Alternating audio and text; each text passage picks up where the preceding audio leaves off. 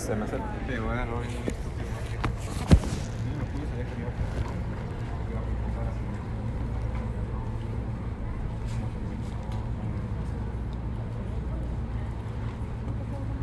¿Por qué no estudió?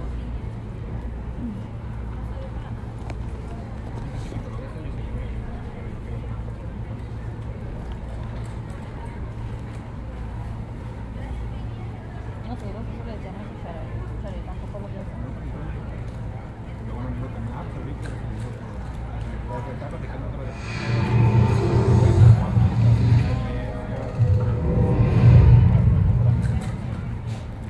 Muy bien, buenas tardes a todos.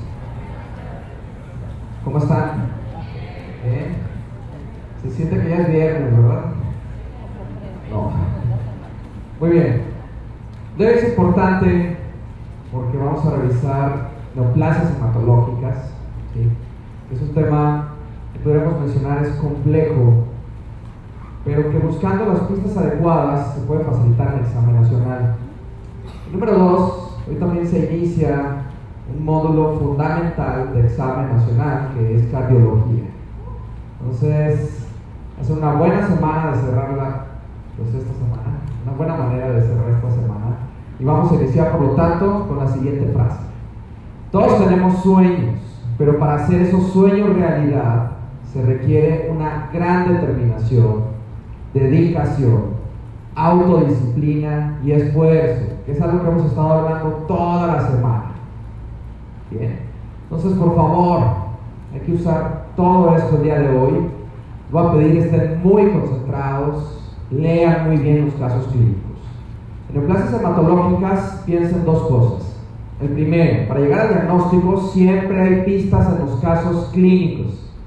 Sí, siempre. Revisen las células, revisen los antecedentes del paciente, la edad, etc. Y número dos, en el tratamiento deben aprenderse el de elección. Ese es el que normalmente van a preguntar en el examen nacional. Y el de elección deben saber el acrónimo y deben saber los fármacos que componen este acrónimo. ¿Bien? Entonces, sí se puede. En sus casas, 261 personas contestaron, lo cual está excelente, y la calificación fue 63.3. Entonces pasamos, ¿sí? Perfecto. Y más porque estos temas de hematología, como ya lo mencioné, pueden ser complejos. Entonces, ¿están listos para iniciar el día? Muy bien, cuatro dijeron que sí, los demás sé que están listos. Entonces preparen sus dispositivos y para empezar, Luis, vamos a dar un minuto. Vamos a ver, Luis.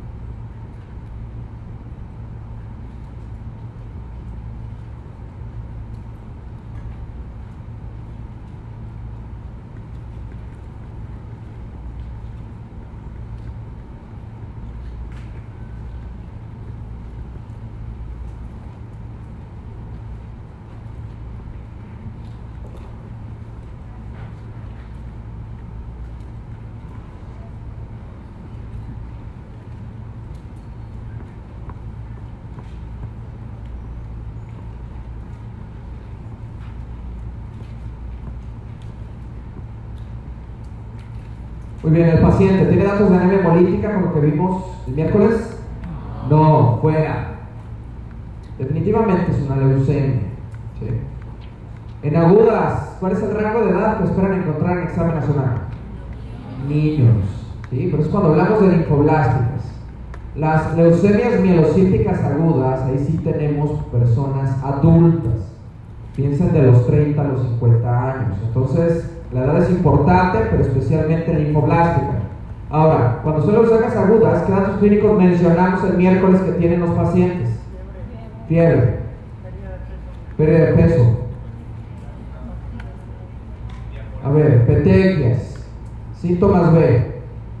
¿Qué más? Ya tiene fiebre, síntomas B, petequias. ¿Qué otra cosa? ¿Qué color tienen los pacientes con leucemias agudas? Pálidos. ¿sí? Los tres elementos más importantes es anemia, trombocitopenia y alteraciones inmunológicas. Ahora dijimos, a los niños les duele que los huesos, porque los blastos están ocupando la médula en los niños. Ahora, este paciente, lo que nos llama la atención además de disminución de hemoglobina, que es que tiene 145 mil leucos. Alguien infectado con 145 mil leucos, ¿cómo se lo imagina? Digo imagina, porque estaría muerto, pero ¿cómo se lo imaginaría vivo? ¿Sí? Chocado, séptico. Este paciente, ¿qué datos clínicos tiene? ¿De qué se queja el paciente? Cansancio. Sí, ay, doctor, estoy cansadito, no estaré con choque séptico, doctor. No. Entonces, esta es una leucemia aguda o crónica. Crónica. Ahora, ¿qué células predominan en la biometría hemática? ¿Cuáles? A ver, ¿cuáles son los más comunes de todos aquí? Neutrófilos. Los neutrófilos son mieloides o linfoides. Mieloides. A ver, ¿qué otras células son mieloides? Eosinófilos, basófilos, eritrocitos y megacariocitos. Perfecto. Entonces, nacional, si un paciente tiene miles de células y predominan eosinófilos, ¿sí? basófilos, eritrocitos, neutrófilos, ¿qué contexto es nacional? Leucemia, linfoide o mieloide. Mieloide, vamos a ver, Luis. Y tenemos un excelente 82% para iniciar este viernes. 13% pone linfoblástica. Si fuera linfoblástica, ¿qué células predominarían? ¿Sí? Pues uno, blastos.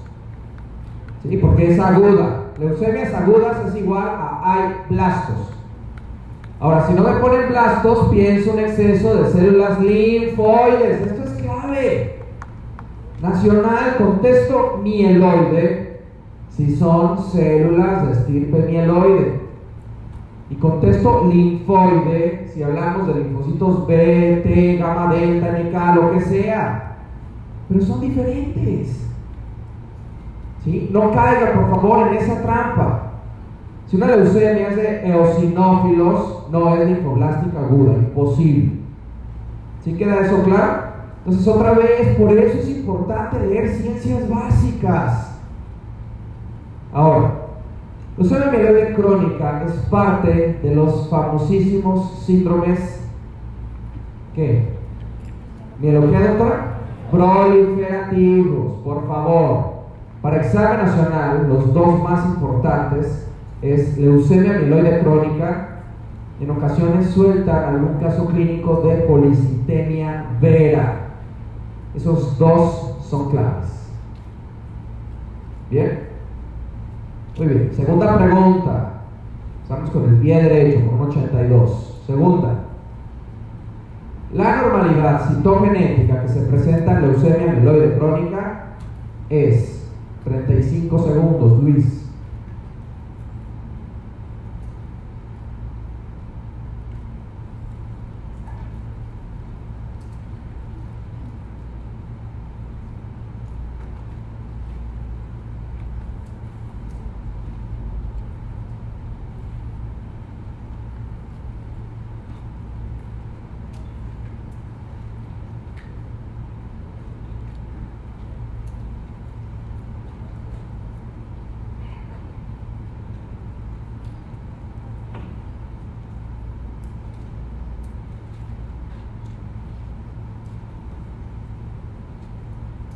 Muy bien, clásica Nacional. Leucemia mieloide crónica se caracteriza por tener qué cromosoma? Filadelfia. Cromosoma Filadelfia, la translocación que 922. Ahora, mundo real, hay más neoplasias con cromosoma Filadelfia. Las dos más importantes es LMC, que estamos viendo, y número dos, leucemia linfoplástica aguda hasta el 25% de estos pacientes, de estos niños, pueden tener también cromosoma Filadelfia. ¿Sí? Entonces, nacional, lo más probable es que sea una LMC, pero también hay que considerar este diagnóstico, Luis. Vamos por un 77%, que es muy bueno. 9% pues una translocación que vino el año pasado, 814. ¿Este es de qué, doctor? Burkitt, linfoma de Burkitt. Ahora, ¿linfoma de Burkitt es Hodgkin o no Hodgkin? ¿No qué? No Hodgkin, dice el doctor, perfecto. 4%. Cuerpos de agua es la más grande pista de que leucemia, mieloide aguda, específicamente M3 y también puede estar en M2 como comenta el doctor. ¿Sí? Entonces, ojo, ven cuerpos de agua nacional, contesten leucemia promielocítica aguda. Y Oncogen RAS está presente en alrededor de 40 neoplasias diferentes. Entonces es muy poco específica como para que sea respuesta correcta. ¿Queda claro? Ahora, en México, la leucemia mieloide crónica es la leucemia crónica número uno en adultos. En otros países la leucemia crónica más común es la linfoide, no aquí. ¿Sí? Miren, en México es la crónica. Esto es importante. Y predomina en pacientes geriátricos. Piensa en una media de edad de 64 años. Entonces, si en su nacional el paciente tiene leucemia y tiene 8 años, no es mieloide crónica. ¿Sí? Así de sencillo, no puede ser. Número 3, cromosoma Filadelfia, que da origen a una proteína que se llama PCRABL, pregunta de NAR. ¿Sí? PCRABL. Esta proteína tiene una acción de tirosin quinasa. Eso es clave en examen nacional, tirosin quinasa. Esta tirosin quinasa hace que las células se reproduzcan sin control, sin ningún tipo de limitación. ¿Queda claro?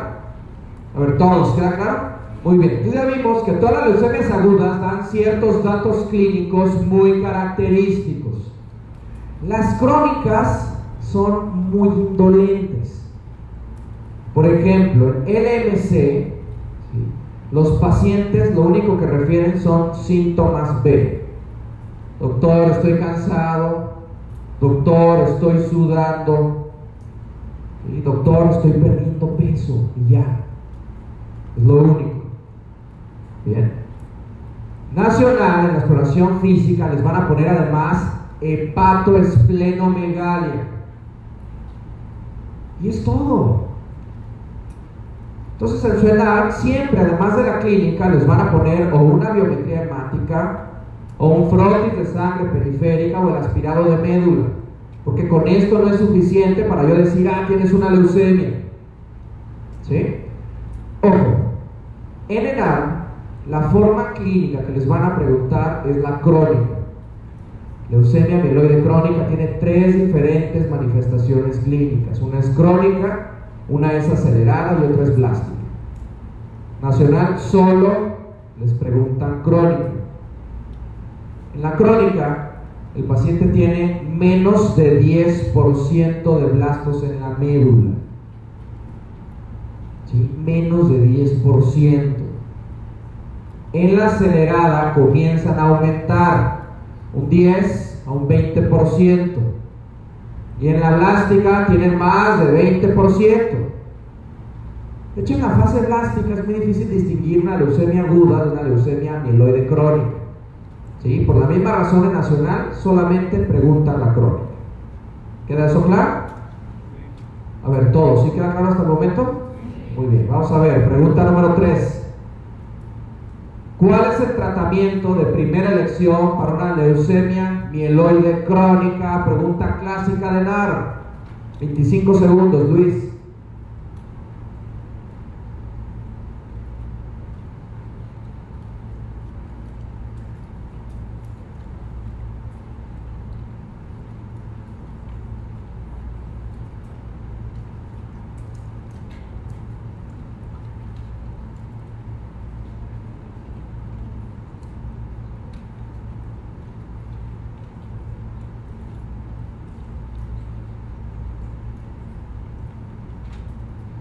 Muy bien.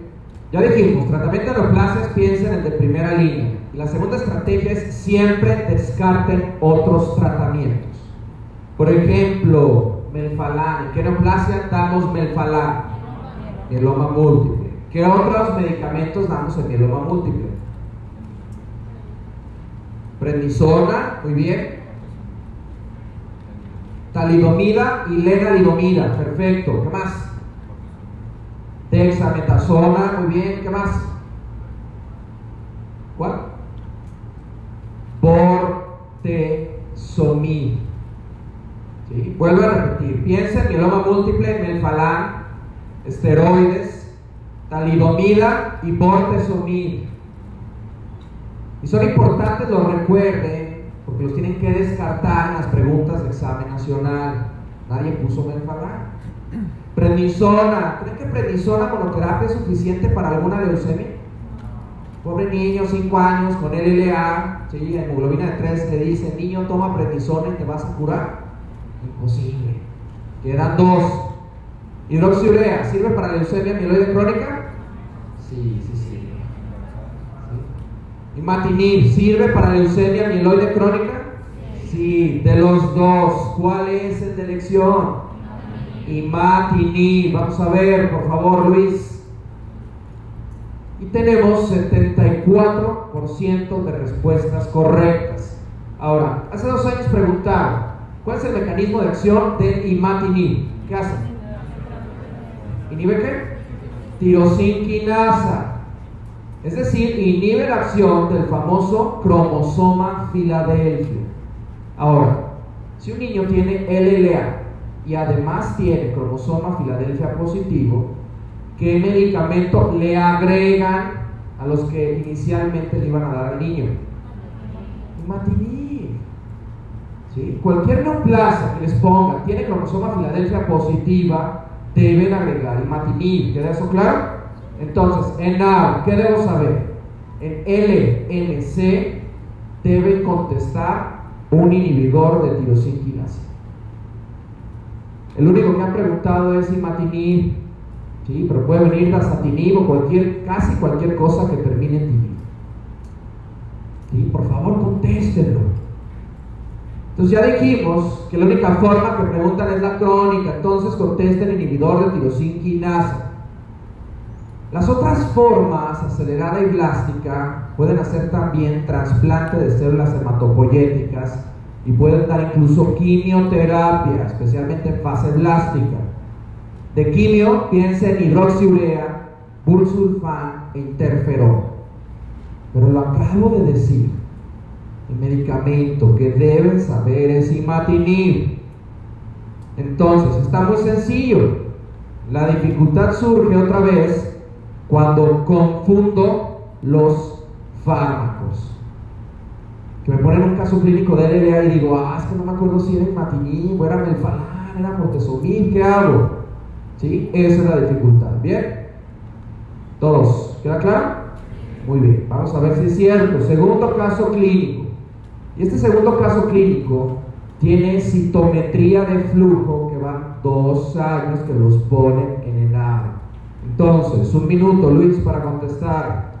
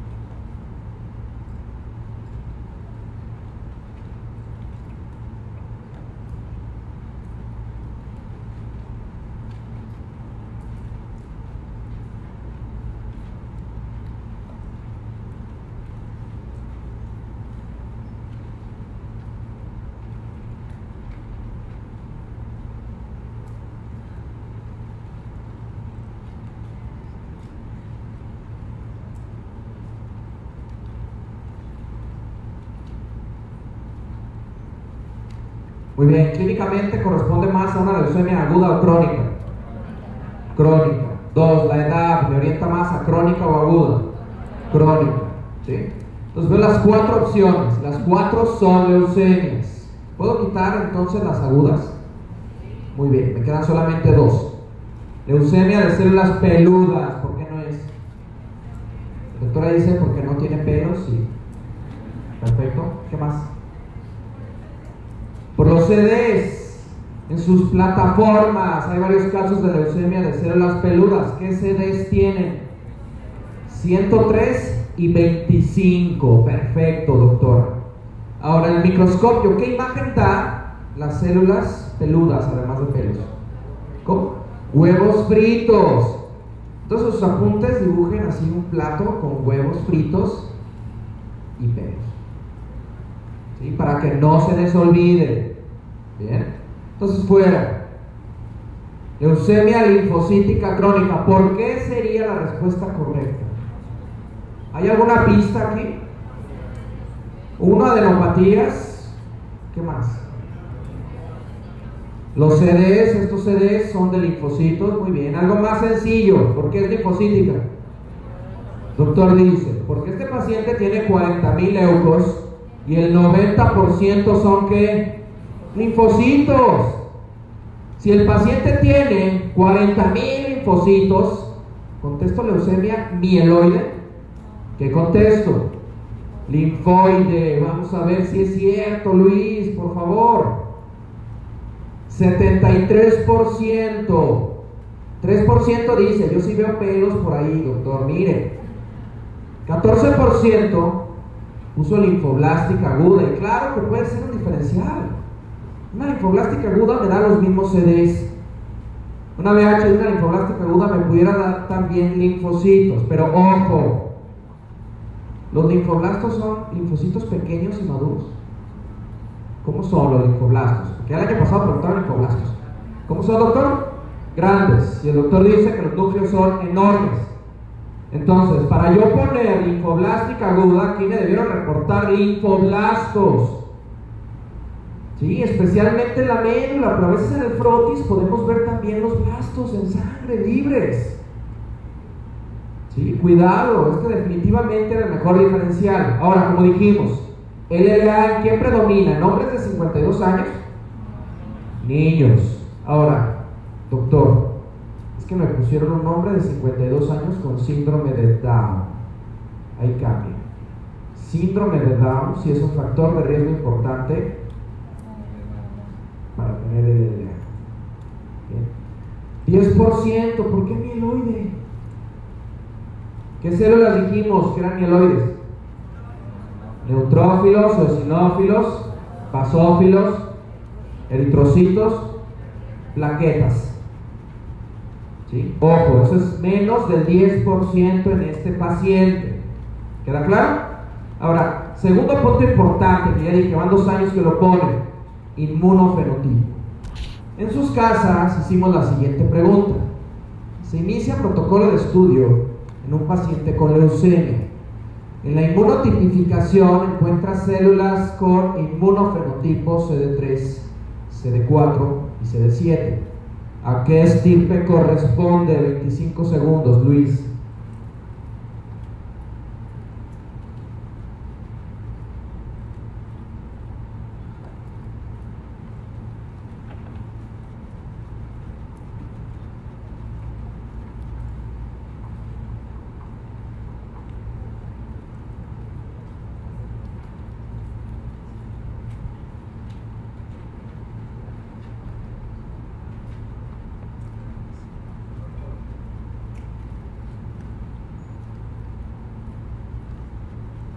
Muy bien. Comenta el doctor si la fase blástica en la leucemia mieloide crónica es al inicio o al final. Normalmente es en casos severos o en pacientes que ya se conocen con LMC y por alguna razón comienzan a generar blastos.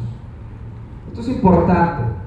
Una leucemia aguda se diagnostica por el porcentaje de blastos en la médula. ¿Sí? Entonces, si yo tengo más de 20 o más de 30% de blastos, automáticamente es aguda. En examen nacional, para yo contestar leucemia mieloide crónica en fase blástica, me tiene que decir forzosamente que el paciente ya se conocía con el diagnóstico de leucemia mieloide crónica y en este momento tiene 30% de blastos. ¿Por qué menciono esto? ¿Qué pasa si en Nacional me ponen un paciente de 60 años que le hacen el aspirado de médula y salen 50% de blastos? ¿Yo qué diagnóstico le doy al paciente? ¿Leucemia mieloide crónica o aguda? ¿Sí? Al momento del diagnóstico, 50% de blastos, aguda o crónica aguda. Un paciente donde al diagnóstico tenga más de 20 o 30% de blastos, automáticamente es aguda en examen nacional. ¿Sí? Es una pregunta muy interesante la que dice el doctor. ¿Los demás si les quedó eso claro? Al diagnóstico, más de 20 o 30% de blastos, pongan aguda. ¿Bien? ¿Queda claro? Ahora, antes de ver las respuestas aquí, en sus casas sacaron 52% de respuestas correctas. Si estamos hablando de leucemias linfoides, ¿qué opción no puso nadie? Neutrófilos, ¿esos qué son? Mieloides. Reed Stenberg, ¿son células de qué? ¿De linfoma qué? Hodgkin, ¿sí? Entonces, de entrada, nadie contestó esas dos opciones. En A, CD9 hacia abajo son de linfocitos T. CD9 hacia abajo, linfocitos T. CD10, 19, 20 y 21, piensen linfocitos B. Sí, vuelvo a decir, CD9 hacia abajo son linfocitos T, CD10, 19, 20 y 21 son B. Hay más, esos son los que importan en nacional. Entonces, si es CD3, 4 y 7, ¿qué linfocitos están involucrados? Los T, Luis, vamos a ver. Y tenemos un excelente 80%. Perfecto. Esto significa que los que sacaron mal esta pregunta sí revisaron los CDs y los pusieron en sus apuntes. Excelente. Sí, perfecto. Entonces, ojo, nacional es muy sencillo. CD 9 hacia abajo, T. CD 10, 19, 20 y 21 son linfocitos P. Como ya mencioné, hay más, pero esos son los que importan. ¿Queda claro?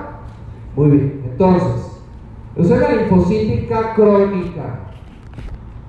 Esta es una enfermedad que predomina también en pacientes geriátricos. De hecho, más viejitos que la mieloide crónica. En México es la segunda leucemia crónica más común. La primera, ¿cuál es? Mielocítica crónica. Ahora, predominan hombres y tiene un muy buen pronóstico.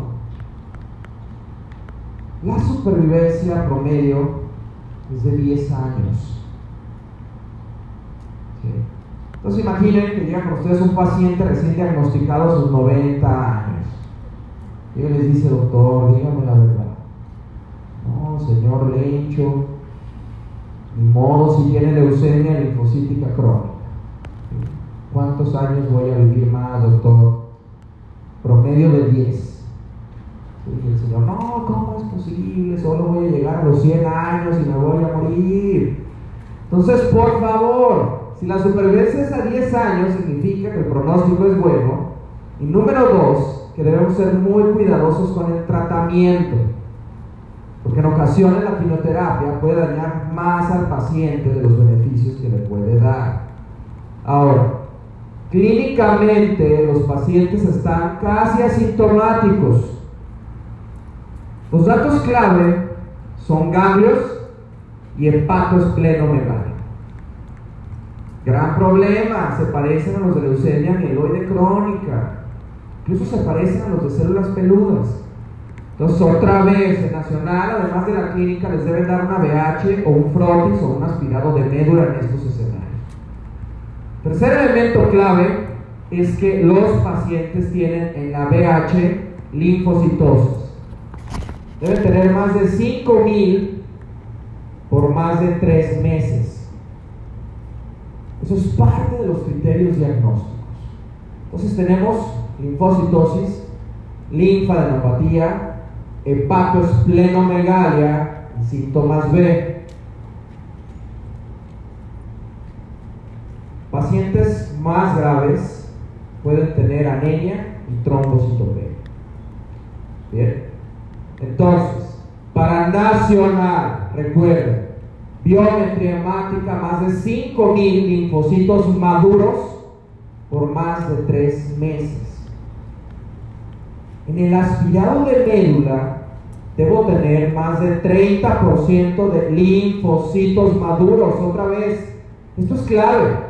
Si en lugar de linfocitos maduros les dicen el paciente tiene más del 30% de linfoblastos que contestan de diagnóstico, una aguda, una linfoblástica aguda. Entonces, ojo, en el caso clínico que vimos, decía linfocitos pequeños. Linfocitos pequeños son maduros. Linfocitos inmaduros son gigantes, con un núcleo grande, como comentaron los doctores. ¿Sí? Entonces, esta es una gran diferencia. Aquí dice linfocitos, no linfoblastos. Del CDE puede ser inmunotipificación que corresponda con linfocitos T o con B. Predominan los B. Aquí lo vemos. 19, 20, 21 y CD5. Cromosómicos, la más importante es de lesión del 13Q nacional. Han preguntado la BH con linfocitosis e inmunotipificación. Son los dos más importantes. Ahora, hay dos clasificaciones pronósticas vitales en esta patología. Son las de Ray y las de Vignette. Vean por favor, son muy parecidas. Ray va del 0 al 4, Binet es A, B, C. Ray, si el paciente tiene adenopatías es 1. Si tiene hepatoesplenomegalia es 2.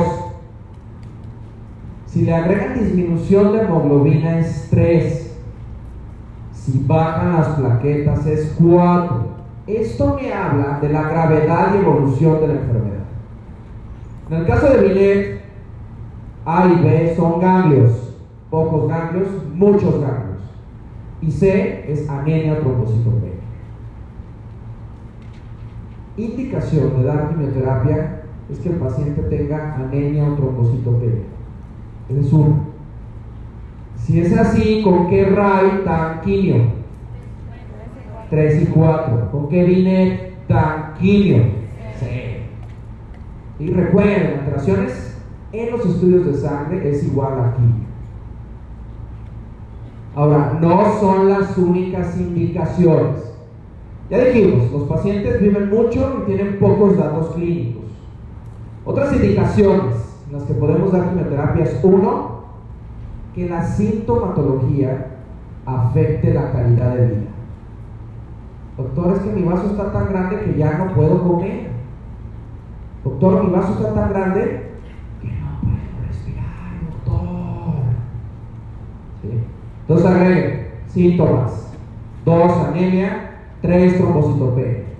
Y número cuatro, que vino en su prevaloración, la famosísima transformación de Richter. Alguien que nos diga en qué consiste esa transformación, doctor.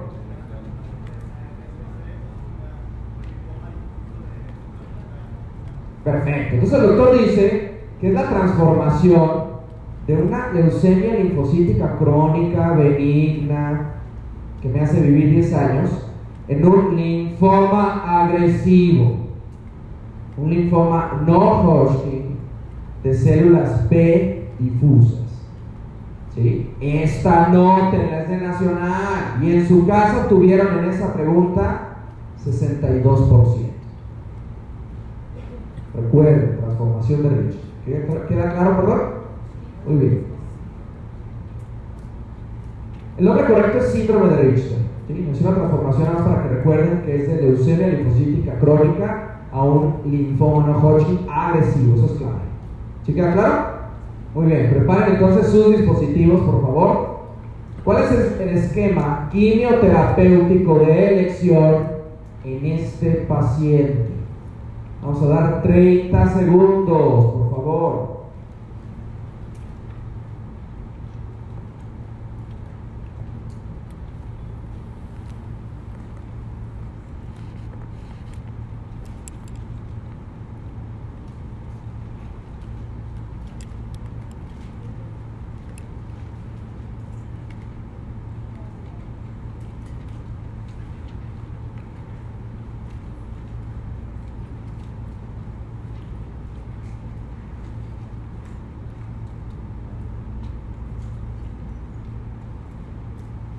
Muy bien. Hoy es viernes, es la tercera clase de la semana. Y como siempre les hemos dicho, ¿cuál es la primera regla del examen nacional? A ver, ¿cuál? Leer bien. ¿Qué me pide? Quimio. ¿Sí? Entonces, si me pide quimio, ¿qué opciones no contestaron? 3 y 4. ¿Sí? Luis, nadie puso 3 y 4. ¿Bien? Me quedan dos opciones. Metotrexato más danazol o FCR. Primero, metotrexato es quimioterapia, ¿sí o no? A ver, ¿sí o no? Sí. Danazol, ¿es quimioterapia, sí o no? A ver, si es quimioterapia, ¿dónde la da?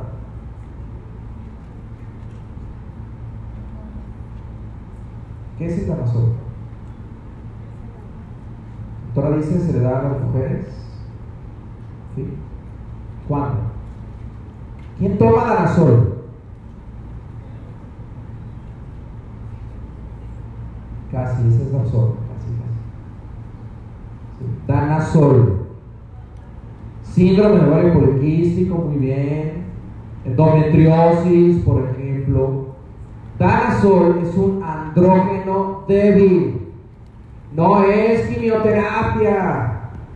Si dan danazol para tratar esta leucemia, lo único que va a pasar es que a la señora le salgan pelos. Y siga teniendo esplenomegalia. Entonces no es. En la el único esquema que han preguntado en esta patología es FCR. Y de hecho preguntaron el acrónimo, pero ya dijimos, se tienen que aprender todos los fármacos que lo componen. Vamos a ver. Fludarabina, ciclofosfamida y rituximab. Ahora, ¿dan rituximab? ¿Le dan al paciente rituximab, sí o no? Sí, ¿por qué sí? Porque tiene que CD20 positivo. Primera indicación del curso de dar rituximab.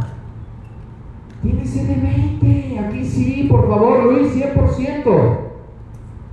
Rituximab es el fármaco más popular de todos y tenemos 80. Solo 6% no leyó, está bien. Estamos con muy buenos porcentajes. 12% recuerda, no, que danazol es un andrógeno débil, no es quimio. ¿Queda claro? Entonces, para ENAR, anoten FCR. Hay un segundo fármaco que menciona la guía mexicana, aunque aún no se pregunta nacional, y es el cloramucilo. Cloramucilo lo pueden dar en pacientes con leucemia linfocítica crónica tengan más de 60 años o tengan comórbidos, cualquiera de esos dos. La razón es porque esos pacientes son más susceptibles a los efectos adversos de la quimioterapia. Y en A, repito, el que han preguntado es el de arriba. De biológicos, el más importante rituximab, que es un anti-CD20. También recuerden alemtuzumab, que es un anti-CD52 y que va dirigido contra linfocitos. Bien. ¿Queda claro? Muy bien. Si lo ponemos en la tabla, sería así. Si tengo un paciente con RAI o BINET, ¿sí? que sea entre 0 y 2, o que sea A o B, ¿le dan quimio sí o no? A ver, BINET, AB, ¿dan quimio sí o no? No. RAI 0 a 2, ¿dan quimio? No. Los demás sí, y la respuesta es FCR. ¿Queda claro? El trasplante autólogo, perdón, halógeno de células hematopoyéticas es muy controvertido y nacional, aquí no lo contesten. Hay otras neoplasias donde puede ser alternativa, en esta no, porque los pacientes son de edad avanzada y son más frágiles y susceptibles a efectos adversos del trasplante. ¿Sí? ¿Conocen algún efecto adverso del trasplante halógeno de células hematopoyéticas? ¿Cómo? Síndrome de injerto contra el huésped. Bien. Regresemos con Don Lecho. Tiene 90 años, le dicen, Don Lecho, le vamos a poner, le vamos a hacer, perdón, un trasplante al órgano de células hematopoyéticas. Aquí está su donador, su nieto, 18 años, ¿sí? deportista de un buen equipo. Le dice, le voy a dar mis células, Don Lecho, no hay problema, abuelito. y se las ponen. ¿Qué creen que pase con las células de esta persona de 18 años sana? El pobre don Lencho. Sí, pues lo que dice la doctora, pueden atacar al huésped. Pues tengan cuidado, aquí realmente no se recomienda realizar. ¿Sí queda claro? Muy bien, entonces hasta el momento hemos visto, busquen pistas en el caso clínico. Y número dos, seleccionen el tratamiento de elección. Entonces, para ver si quedó claro, vamos con el tercer caso clínico, Luis. Vamos a dar un minuto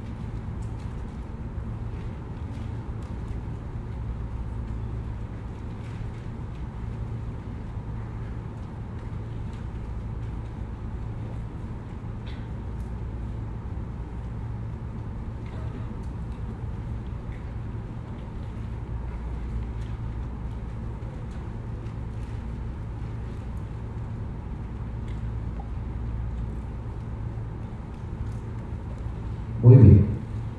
Vean que es una mujer joven, 29 años, que tiene pancitopenia y fiebre. Palabras clave para yo pensar en agudas, ya dijimos la triada de anemia, fiebre y sangrado, que reflejan pancitopenia. Eso refleja pancitopenia. Ahora, el doctor comenta que también el paciente tiene blastos. Entonces, si les ponen blastos, eso el día del nacional grita leucemia aguda. El gran punto es, ¿esta leucemia es mieloide o linfoide? Mieloide.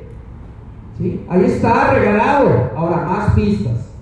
Dijimos, la leucemia mieloides agudas del nacional, ¿qué cuerpos tiene? De Auer, porque la única que preguntan es promielocítica aguda. Entonces, ahí están los cuerpos de Auer. Una pista más dice que tiene antiperoxidasa positivo. Entonces, con estos datos, ¿qué leucemia voy a poner en mi nacional? Promielocítica aguda, Luis, vamos a ver, por favor. 82%. Ojo, 5% puso leucemias crónicas. ¿Qué dice aquí? Aquí dice, lo más probable es que tenga una leucemia aguda tipo y pone crónica. ¿Sí? Si en su nacional dice, el paciente tenga dengue, ¿sí? paciente tiene dengue, no conteste Zika. Bien, igual aquí, si dice, el paciente tiene una leucemia aguda, no ponga crónica, por favor. Ahora, lo bueno es que bajamos de un 6 a un 5%. Y ese 5%, despierte. Acabamos de empezar. Sí, en su nacional, este 5%, ¿cómo va a estar a las 8 horas de examen? Practiquen, practiquen y hagan exámenes en la plataforma. Ahora, 12% dice que es linfoblástica. ¿Sí? Ahí dice mieloide. ¿Queda eso claro? A ver, todos, ¿sí queda claro? Busquen pistas. Muchas veces después del examen, personas que dicen, no, es que era un examen muy confuso, tramposo, un examen traicionero. No es cierto. En el caso clínico están todas las pistas. Algunas de ellas ni siquiera necesitan saber del tema. Ustedes debieron contestar mielocítica aguda incluso si no sabían nada de leucemias mieloides agudas.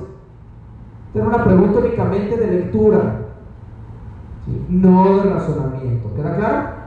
Ahora, leucemias agudas, ya dijimos, piensen en blastos. El gran problema es que estos blastos se apoderan de la médula. Eso fue pregunta del año pasado del Nacional. Al apoderarse de la médula, baja la producción de eritrocitos, de plaquetas, y de leucocitos sanos. Entonces el paciente puede tener en la VH leucopenia o puede tener leucocitosis. Pero aunque tenga un millón de leucos, esos leucos no sirven. Y por lo tanto puede tener fiebre o infección. ¿Queda eso claro? Entonces las palabras clave que deben buscar es si son blastos mieloides o blastos linfoides. Y el nacional pasado pusieron un frotis con blastos. Entonces ustedes tenían que poner si la leucemia era mieloide o linfoide. Obviamente incluían un caso clínico. Ustedes podrían saber en estos momentos si es mieloide o linfoide con una imagen. Doctor dice que sí. ¿Sí? Vamos a ver. Nacional. Piensen simple. Bien. Lado izquierdo tiene linfoblastos, lado derecho mieloblastos de leucemia promielocítica aguda, que dijimos es la única que pregunta. Primero, ¿se parece? A ver, ¿están igualitos los dos? No. ¿Sí? No se parecen, son de diferentes padres. Este de la izquierda, linfoblastos, ¿qué les llama la atención? El color, Tiene un núcleo vasofílico. Número dos, ese núcleo es gigante. ¿Queda claro? A su derecha, los mieloblastos tienen un núcleo no tan grande como los linfoblastos y tienen estos puntitos que vemos ahí. Esos puntitos son granulaciones. Pues vayan viendo estas diferencias. Como ya dijimos que la única que preguntan es promielocítica aguda, la promielocítica aguda, mencionamos, tiene unos cuerpos o bastones que se llaman como de agua. Entonces les pueden poner esos bastones como tenemos aquí que nos puso Luis, bastones de agua. Vamos a ver una imagen real. ¿Dónde están los bastones de agua? Hay muchísimos. Las granulaciones están en el citoplasma y los bastones de Auer también. Y ahí están todos los bastones. Entonces no se parece a los linfoblastos. ¿Queda claro? Muy bien, vamos entonces a sacar nuestros dispositivos y vamos a ver si quedan claras las diferencias. Vamos a la versión de atínale al blasto. Entonces, primera imagen. Van a poner un 1 si piensan que es un linfoblasto o un 2 si piensan que es un mieloblasto. Vamos a dar 25 segundos, Luis.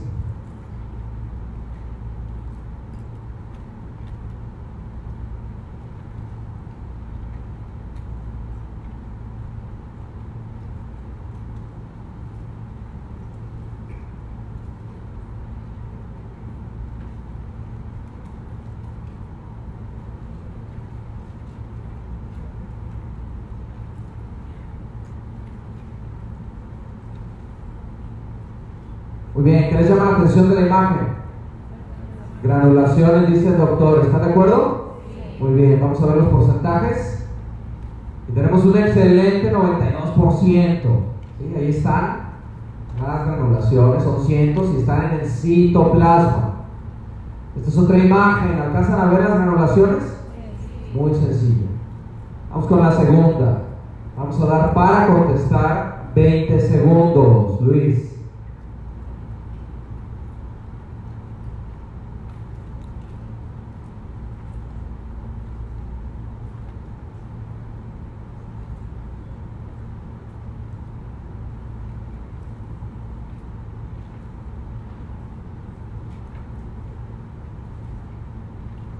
¿Qué les llama la atención? Los núcleos. ¿Están como los núcleos? Gigantes. ¿sí? Casi no se ve el citoplasma. De hecho, aquí no veo citoplasma. Entonces, ¿de qué blastos estamos hablando? Linfoblastos. Vamos a ver, Luis. Excelente, 95% en blastos. Vamos con la tercera y en esta les voy a pedir que vean muy bien la imagen. Vamos a dar, por favor, eh, más linfoblastos. Y vemos, realmente no se parecen a los neuroblastos que vimos anteriormente. Vamos ahora sí con la tercera. Vamos a dar 25 segundos. Vean bien.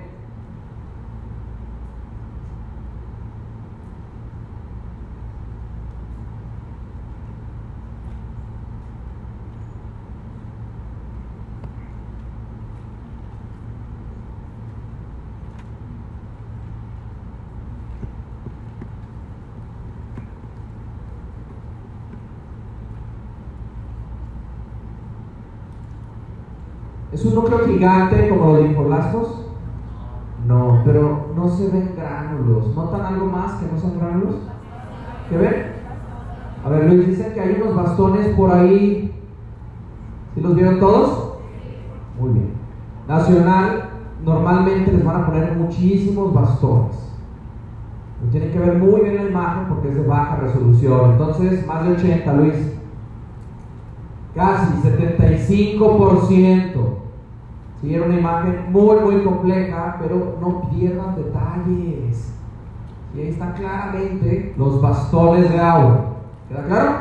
Entonces, el doctor dice también que el núcleo no es vasofílico. Perfecto. Bien, vean también el citoplasma, está excesivo. El linfoblastos es poco citoplasma. ¿Queda claro? Muy bien. Ahora, hablando de leucemias agudas antes de retomar promielocítica aguda, ya hemos dicho que los tres principales síndromes en examen nacional es anémico, neutropénico y purpúrico. La razón es porque los blastos se apoderan de la médula. Cuarto síndrome que vino el año pasado es el síndrome infiltrativo. Y eso se refiere a que los blastos toman otras cosas que no sea la médula. Nacional pasado preguntaron en un niño con LLA por qué hay esplenomegalia. ¿Cuál es la fisiopatología de la esplenomegalia? ¿Cuál es la fisiopatología de la esplenomegalia? Que los blastos infiltran el vaso. ¿Sí? Entonces, síndrome infiltrativo es hepatosplenomegalia porque están llenos de blastos. Es doloroso por la infiltración en médula espinal. Puede ser infiltración en los testículos, en el cerebro, en la piel, prácticamente en cualquier parte del cuerpo. ¿Bien? Y el número 5 es el famoso síndrome metabólico. Algunas neoplasias que crecen muy rápido o cuando iniciamos quimioterapia y empezamos a matar células cancerígenas, liberan ácido úrico, liberan potasio, liberan fosfato y en la sangre baja el calcio. ¿Cómo se llama eso? ¿Síndrome de qué? Lisis tumoral. Entonces, síndrome metabólico es igual a síndrome de lisis tumoral. Ahora pregunta, ¿por qué sube la creatinina y hay daño renal? ¿Y eso cómo se traduce en daño al riñón? ¿Por qué se daña el riñón en síndrome de lisis tumoral? ¿Por qué, doctor? Porque aumenta el ácido úrico y el ácido úrico se cristaliza y daña los túbulos renales. ¿Queda claro? Entonces, eso es síndrome de lisis tumoral. Ahora, en el AR tenemos, por lo tanto, dos leucemias agudas: linfoblástica y mieloide aguda. Mieloide aguda, ya lo habíamos dicho. Piensen adultos de 50 años que tienen en el aspirado de médula que hallazgo blastos.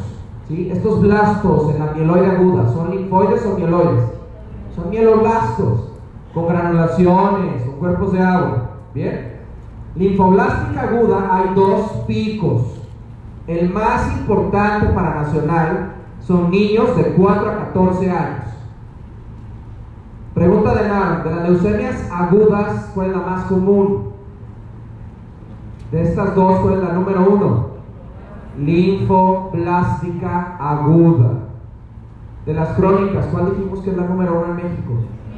Mielocítica crónica, perfecto. Ahora las dos se asocian a radiación, a quimioterapia y a vencejo. Vamos a profundizar en cada una de ellas más adelante, pero son las tres. Ahora, ¿qué dice la guía mexicana en el abordaje cuando ustedes piensan en una leucemia aguda? Vamos a ver el algoritmo. El algoritmo inicia con los datos clínicos que les van a poner en su nacional de esta patología. Piensen por favor, pacientes con astenia, dinamia, palidez, fiebre, dolor óseo y sangrado. Si un paciente tiene eso, ¿Qué prueba de laboratorio es la primera que le van a pedir? Biometría hemática, pregunta de examen nacional. Esa es la prueba inicial diagnóstica.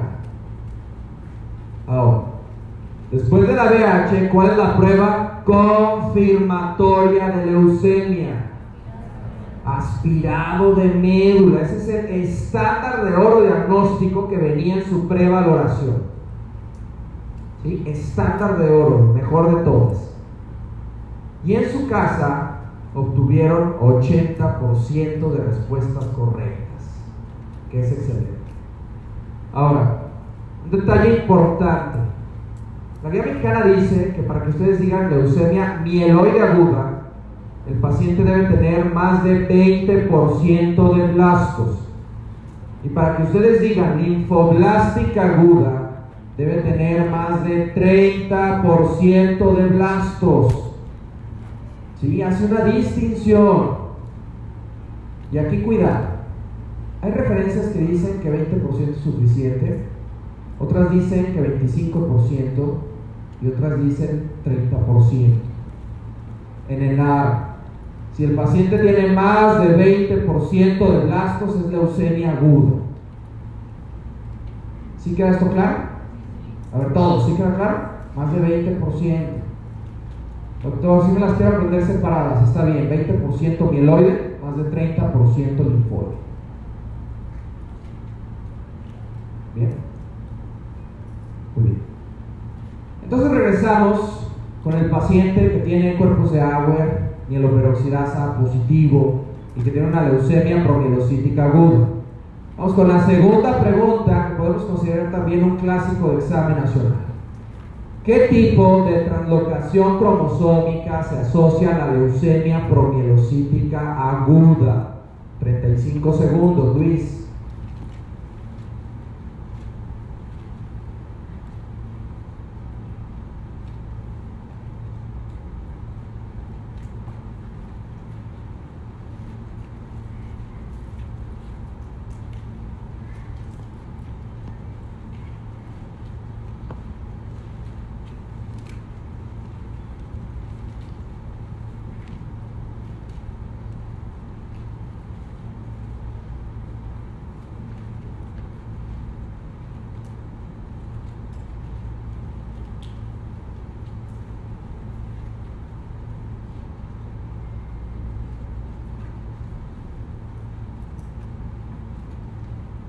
Pregunta número 2, vamos a dejar también 35 segundos, Luis.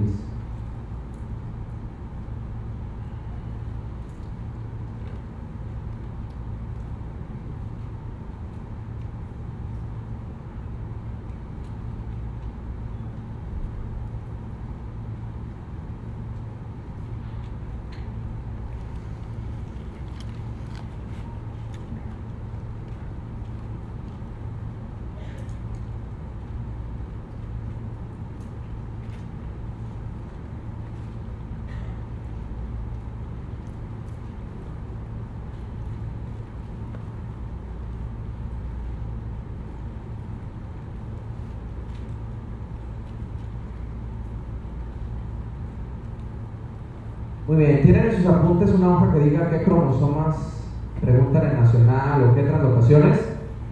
Si no la tienen, háganla. Bien, son pocos cromosomas, son pocas translocaciones. Esta es una junto con cromosoma Filadelfia que nunca falta. Entonces, de estas cuáles cromosoma Filadelfia, ¿qué número? Es 922, ¿sí? Número 2 de respuesta. Nadie la puso, Luis. Quedan tres. Burki, ¿qué translocación es que vino el año pasado? 814. Translocación 1418 es de linfoma folicular. ¿sí? No lo han preguntado en Nacional, pero Burkitt sí, 814. Entonces, en leucemia promielocítica aguda, el problema es la translocación 15-17 que altera los receptores de retinoides. Y esto genera un exceso en el crecimiento celular. Vamos a ver, Luis, pregunta difícil. Y tenemos 42%. ¿sí? Era muy complicada, así que por favor anoten. Ahora, la que me duele un poco, ¿sí? empieza como unas mioclonías en mi párpado izquierdo, es que 14% puso cromosoma Filadelfia. Este es tan importante como para que en la portada de su cuaderno de hematología le ponga cromosoma Filadelfia 922. Sí, es muy, muy importante. No se pueden equivocar. Bien. Ahora, segunda pregunta también es difícil. La leucemia promielocítica aguda tiene una complicación muy característica. ¿Alguien sabe cuál es? Coagulación intravascular diseminada y es por producción de una sustancia que se llama anexina 2. Pregunta difícil de hace tres años de examen nacional. Esta sustancia activa el plasminógeno y toda la cascada de coagulación. Por favor, Luis. Y tenemos 55%. Esto era muy, muy complicado. Bien. Entonces, pista para nacional de leucemia promielocítica aguda. Número uno, blastos. ¿Qué porcentaje de blastos? Más de 20. ¿Estos blastos son linfoides o mieloides? Mieloides. ¿Tienen gránulos o no tienen gránulos? Sí. ¿Tienen bastones de Auer, sí o no? Sí. Los bastones de Auer son remanentes de lisosomas. ¿Sí? Me hablan de células mieloides muy inmaduras. Y en la inmunohistoquímica tienen mieloperoxidasa positiva, pregunta de examen nacional. Ahora abajo tienen la clásica y viejita clasificación de la FAB, que aún se preguntan en A cuando les piden que pongan que esta es una M3. Actualmente se prefiere más basarse en inmunofenotipo, alteraciones cromosómicas e inmunohistoquímica. Entonces, lo que deben saber de eso es que los pacientes tienen mieloperoxidasa positiva. Doctor, es que no me quiero arriesgar, quiero ser el primer lugar del universo. Ok, anota también que pueden tener CD13 y CD33 positivo. Sí, repito, lo más importante es mieloperoxidasa, la translocación y cuerpos de agua. Translocación 15-17. ¿Qué receptores altera esta translocación? ¿De qué? Retinoides. ¿Queda claro? Ahora, esta translocación también da origen a algo que se llama PML-RAR-alfa. ¿Sí? Leucemia promielocítica y receptores de ácido retinoico alfa. De hecho, actualmente algunas personas llaman esta leucemia leucemia PNL-RAR. ¿Sí? Recuérdenlo. Cromosoma Filadelfia, ¿qué proteína daba? PCR, ABL, eso es pregunta de nacional. ¿sí? PCR, ABL es el origen del cromosoma Filadelfia. Ahora, clínicamente el paciente tiene datos de leucemia aguda, síndrome anémico, purpúrico, neutropénico, infiltrativo y metabólico. Agregue coagulación intravascular visceral. Bien. ¿Qué ven en la imagen? ¿Blastos, mieloides o linfoides?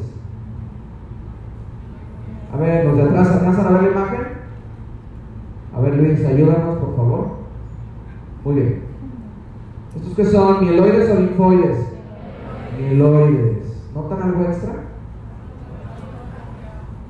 Los de adelante dicen, hay unos bastones de agua, ¿dónde están? A ver, todos señalaron este. más abajo. Arriba. Acá hay uno, acá hay otro, acá hay otro, acá hay dos, Otro más, otro, otro. Está plagado de cuerpos o bastones de Auer. ¿Sí? En nacional eso es igual a leucemia promielocítica aguda. Entonces, fin de semana, revisen imágenes de frotis y de aspirados de médula. Sí, busquen bastones. En los chats, pásense bastones de Auer. No se pasen paz. ¿sí? Bastones de Auer. ¿Sí queda claro? A ver, todos, ¿queda claro? Vamos a ver si es cierto. ¿Cuál es el tratamiento de elección de una leucemia promielocítica aguda? Pregunta clasiquística de la 40 segundos.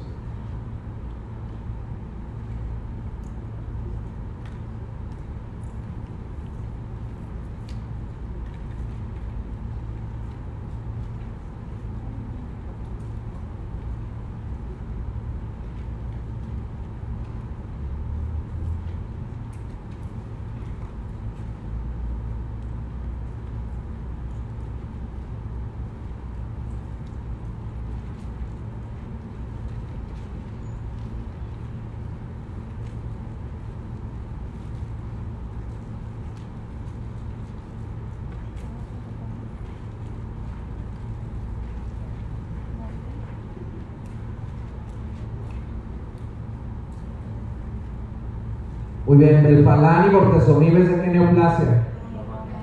A ver, todos tienen placer. Mieloma múltiple fuera. Y mantinib, ¿lo dan en qué neoplasias? Mieloide crónica. Y las otras que tengan cromosoma qué? Filadelfia. ¿Esta tiene cromosoma Filadelfia? No. Me quedan dos. Y de manera interesante, las antraciclinas son parte medular del manejo de la leucemia promielocítica aguda. Antraciclinas, piensen, taunarubicina, doxorubicina y darubicina. ¿Cuál es el efecto adverso más importante de las antraciclinas? ¿Cómo? Cardiotoxicidad. Da miocardiopatía dilatada. Eso es clave, antraciclinas. Entonces la diferencia va a estar en el segundo fármaco.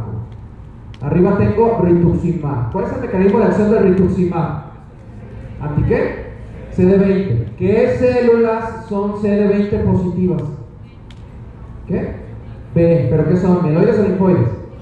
Linfocitos B. Los linfocitos B tienen CD20. Entonces, ¿contestaría rituximab en cualquier neoplasia mieloide? ¿En cuáles sí pudieran contestarlo? Pues linfoides.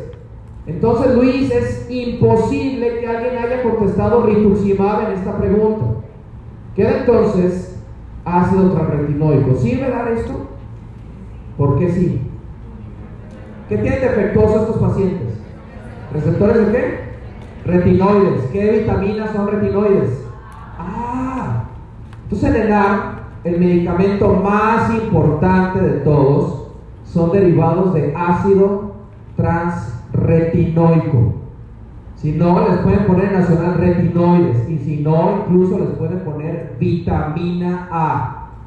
Y esa es la respuesta correcta, Luis. Este es el fármaco que debe dominar. Vamos a ver. Y tenemos 64% de respuestas correctas. 7% pone algo que es contra cromosoma Filadelfia. Ácido ascórbico, ¿qué vitamina es? C. ¿sí? Lleva su limón, su jugo de naranja, lo que sea. No, 21% social, nótenlo. Rituximab, si es un anti-CD20, no sirve en leucemias mieloides. Vuelvo a repetir, por eso básicas es importante. ¿Sí?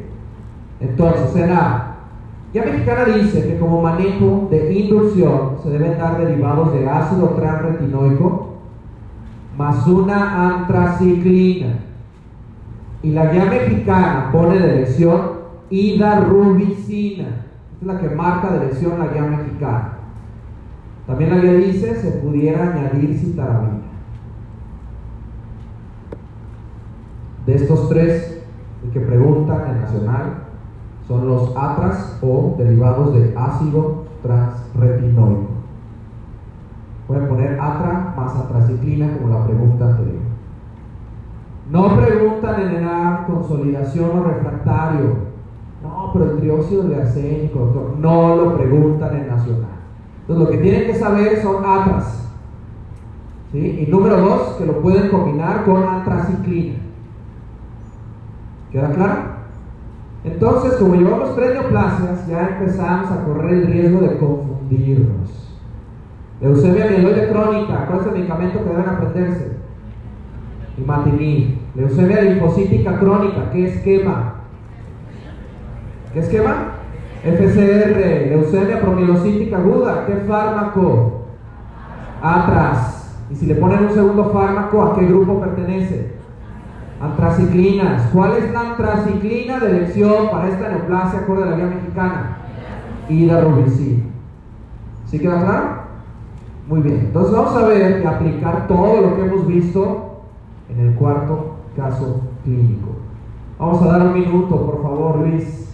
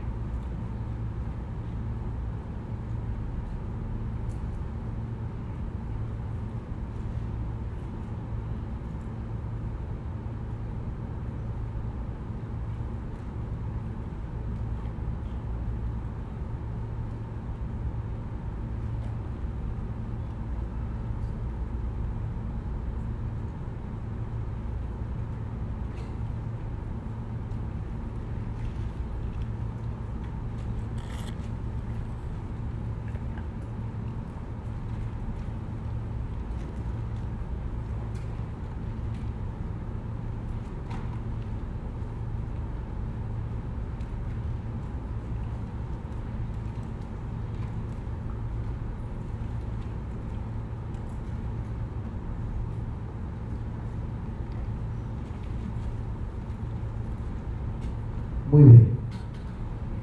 ¿Qué tiene este paciente? Anémico,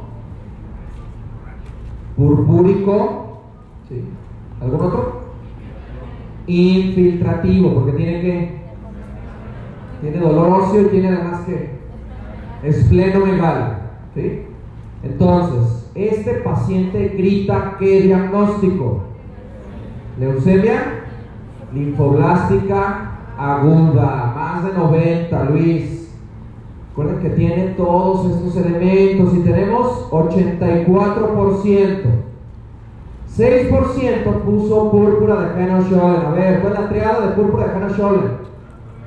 Dolor abdominal, artralgias y púrpura palpable. ¿Sí? De esos tres, ¿cuántos elementos tiene? A ver, esos tres, ¿cuántos elementos tienen? ¿La púrpura es palpable? En púrpura de que sea palpable es clave porque es una vasculitis. En estos pacientes no se palpa la púrpura. Número dos, púrpura Herold ¿tiene trombocitopenia? A ver, ¿cursa con trombocitopenia sí o no? No. No cursa con trombocitopenia, porque acabo de decir que es una vasculitis. Es una inflamación de los vasos sanguíneos. No se mete con la médula púrpura Canachole. Entonces revísenla, por favor, hoy es viernes. ¿Sí? Ya tienen algo que hacer hoy en la noche. 6% trombocitopenia inmune. Esta patología es de exclusión. Es cuando descartan infecciones, tóxicos, fármacos, leucemias, linfomas. Y normalmente nacional el único hallazgo es plaquetas bajas. Aquí se agrega anemia sin sangrado, se agrega leucocitosis y se agregan datos de infiltración. Entonces en el AR no la ponga. Ahora, anemia plástica, ¿por qué no es?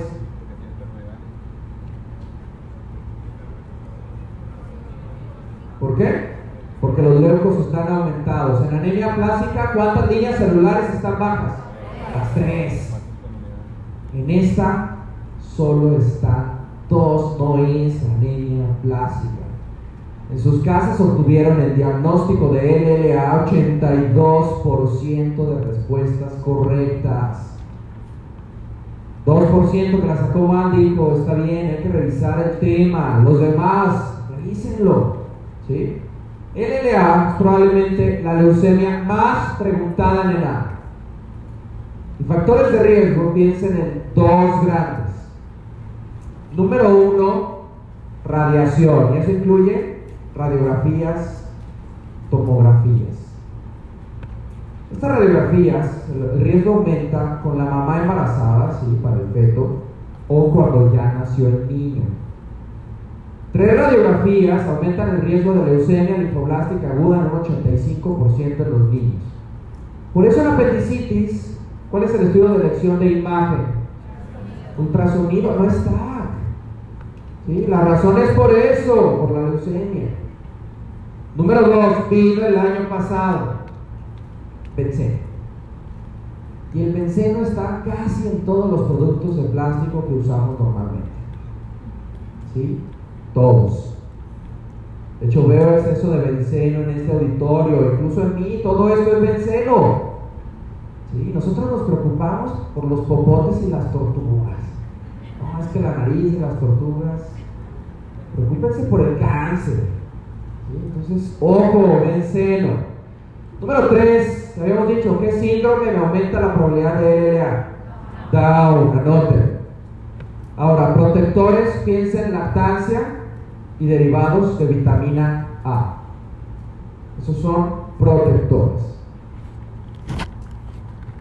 Vamos entonces en búsqueda de pistas, al igual que hicimos en leucemia promilocítica aguda. En LLA deben buscar dos sustancias. Una es TDT positivo, ¿sí? apréndanselo así, TDT positivo. Número 2, el famoso CD10, también llamado CAYA. CD10 es el linfocitos TOB. ¿Qué dijimos? B. ¿Sí? B dijimos CD10, 19, 20, 21.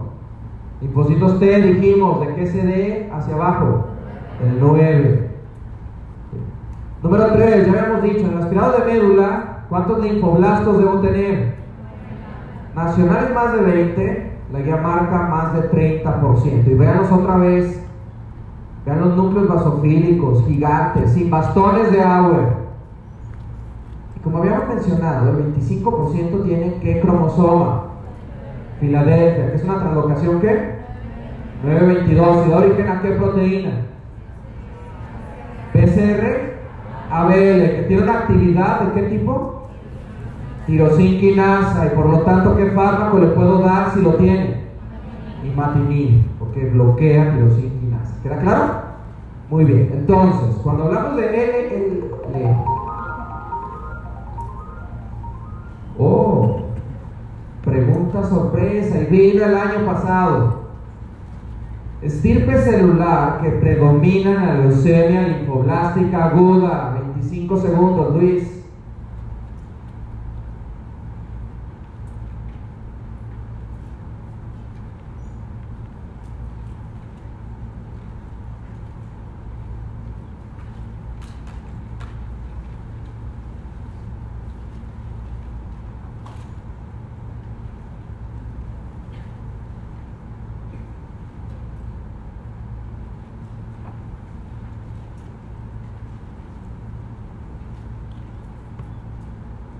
Muy ¿Qué opciones quitaron todos? Reed Stenberg. ¿Qué más? Plasmocitos. ¿Qué neoplasias de plasmocitos? A ver, ¿qué son los plasmocitos? ¿Qué hacen? ¿Cuál es su función en la vida? ¿Qué hacen? Producen inmunoglobulinas, crean anticuerpos. Y son la forma activa de qué célula? Linfocitos B. Entonces, ¿qué neoplasia tiene plasmocitos mutados? Mieloma múltiple, fuera. Me quedan dos. Esos dos linfocitos, pregunta directa, ¿cuál es el más común? B. De hecho, acabamos de decir que la mayor parte de estas leucemias tienen C de qué? 10, Luis, difícil. Y tenemos 80% de respuestas correctas. Excelente. En el A, les pueden preguntar célula número uno de estirpe y son linfocitos B. Número dos son linfocitos T. Y la segunda pregunta es acerca de la famosa clasificación de la. Y aunque es ancestral, sigue viniendo en examen. Esta clasificación se divide en L1, L2 y L3. Y me habla del grado de diferenciación celular. L1 son linfocitos muy parecidos a los normales, linfocitos maduros, pequeños, con núcleo regular. L3 son linfocitos muy inmaduros, muy deformes y con un núcleo gigante. ¿Sí? Nacional, de la clasificación de la FAB, ¿cuál predomina en niños? L1, afortunadamente. En adultos con LLA, el que predomina es L2. Pregunta ENAR. L2.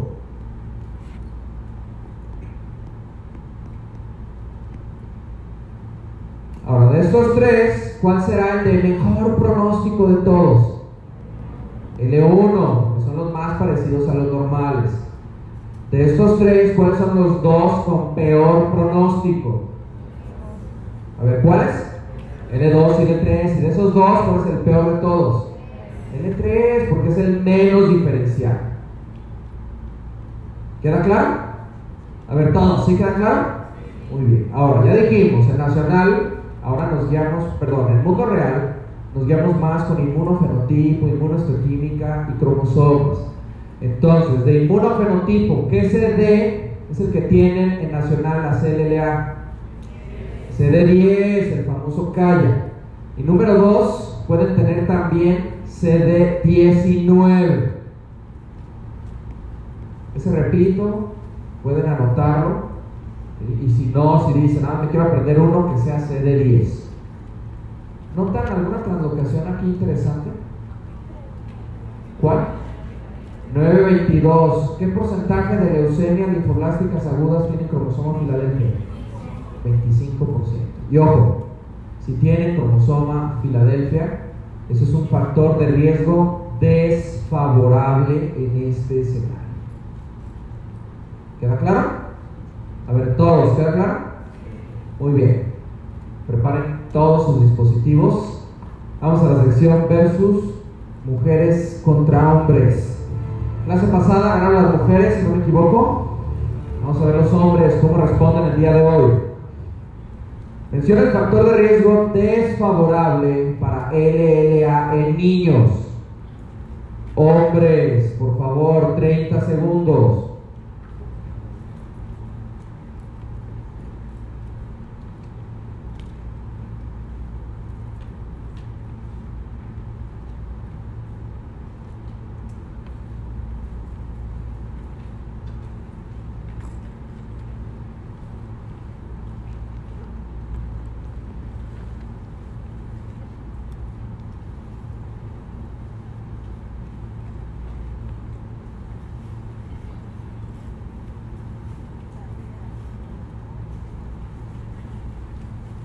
Muy bien, ahora las mujeres tienen 15 segundos, por favor.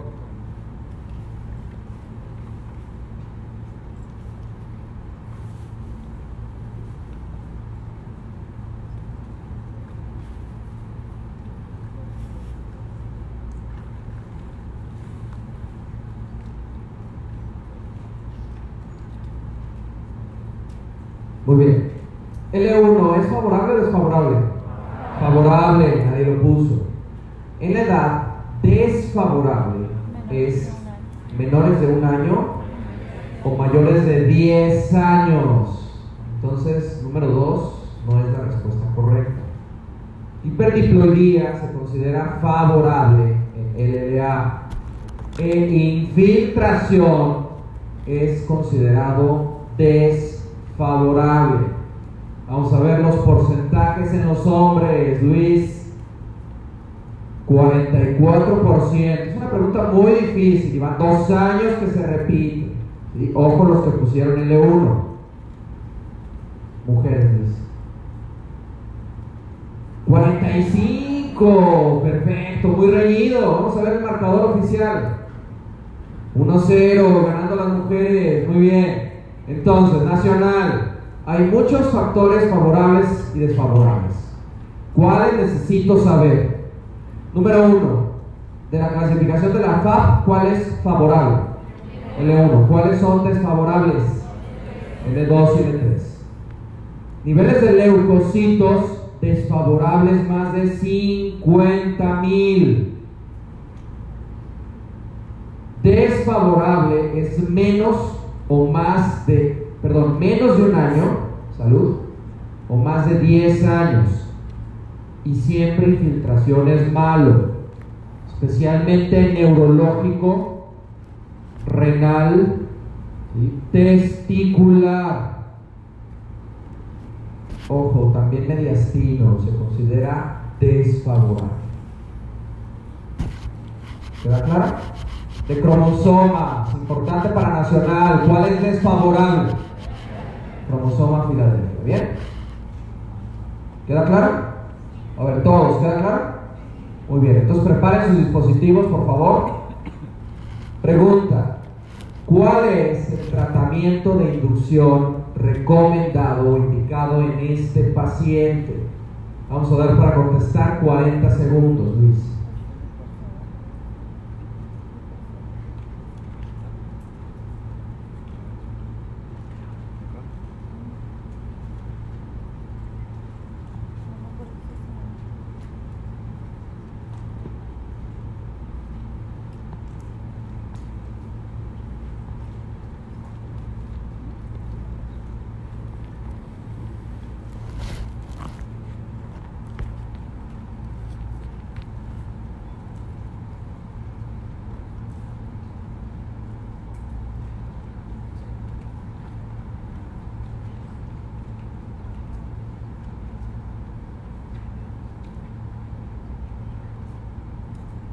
Número dos, ¿cuál es el tratamiento profiláctico de elección para infiltración al sistema nervioso central? 20 segundos, Luis.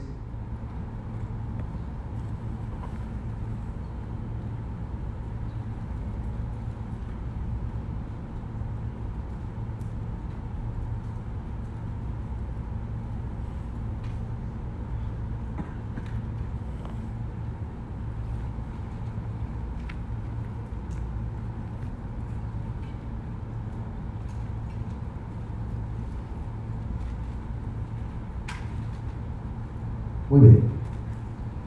Veamos las opciones, ya dijimos. Y descarten de otras neoplasias. Imatinib, ¿lo pueden dar en qué cromosoma? Filadelfia. ¿El caso clínico decía que el niño tenía cromosoma Filadelfia? No. Solo contestan imatinib si dicen tiene cromosoma Filadelfia o si les dicen que es una leucemia mieloide crónica. Si no, no. Rituximab, ¿el paciente tiene CD20 positivo? A ver, decía, CD20 positivo, fuera. Pirimetamina, ¿es manejo para qué? Toxoplasma. Pobre niño, ¿tiene toxoplasmosis cerebral? No. Metotrexato, ¿qué opinan en una leucemia linfoblástica aguda de un niño dar inducción solo con tabletas de metotrexato? ¿Lo consideran adecuado? No. En las LDA, el manejo de inducción son combinaciones de 4 o 5 fármacos. Estoy seguro que nadie puso monoterapia con metotrexato. Ahora, este esquema, ¿qué acrónimo tiene? Se va, ¿sí? Hiper se va, porque es hiperfraccionado. Entonces vamos a ver, Luis, hiper se va.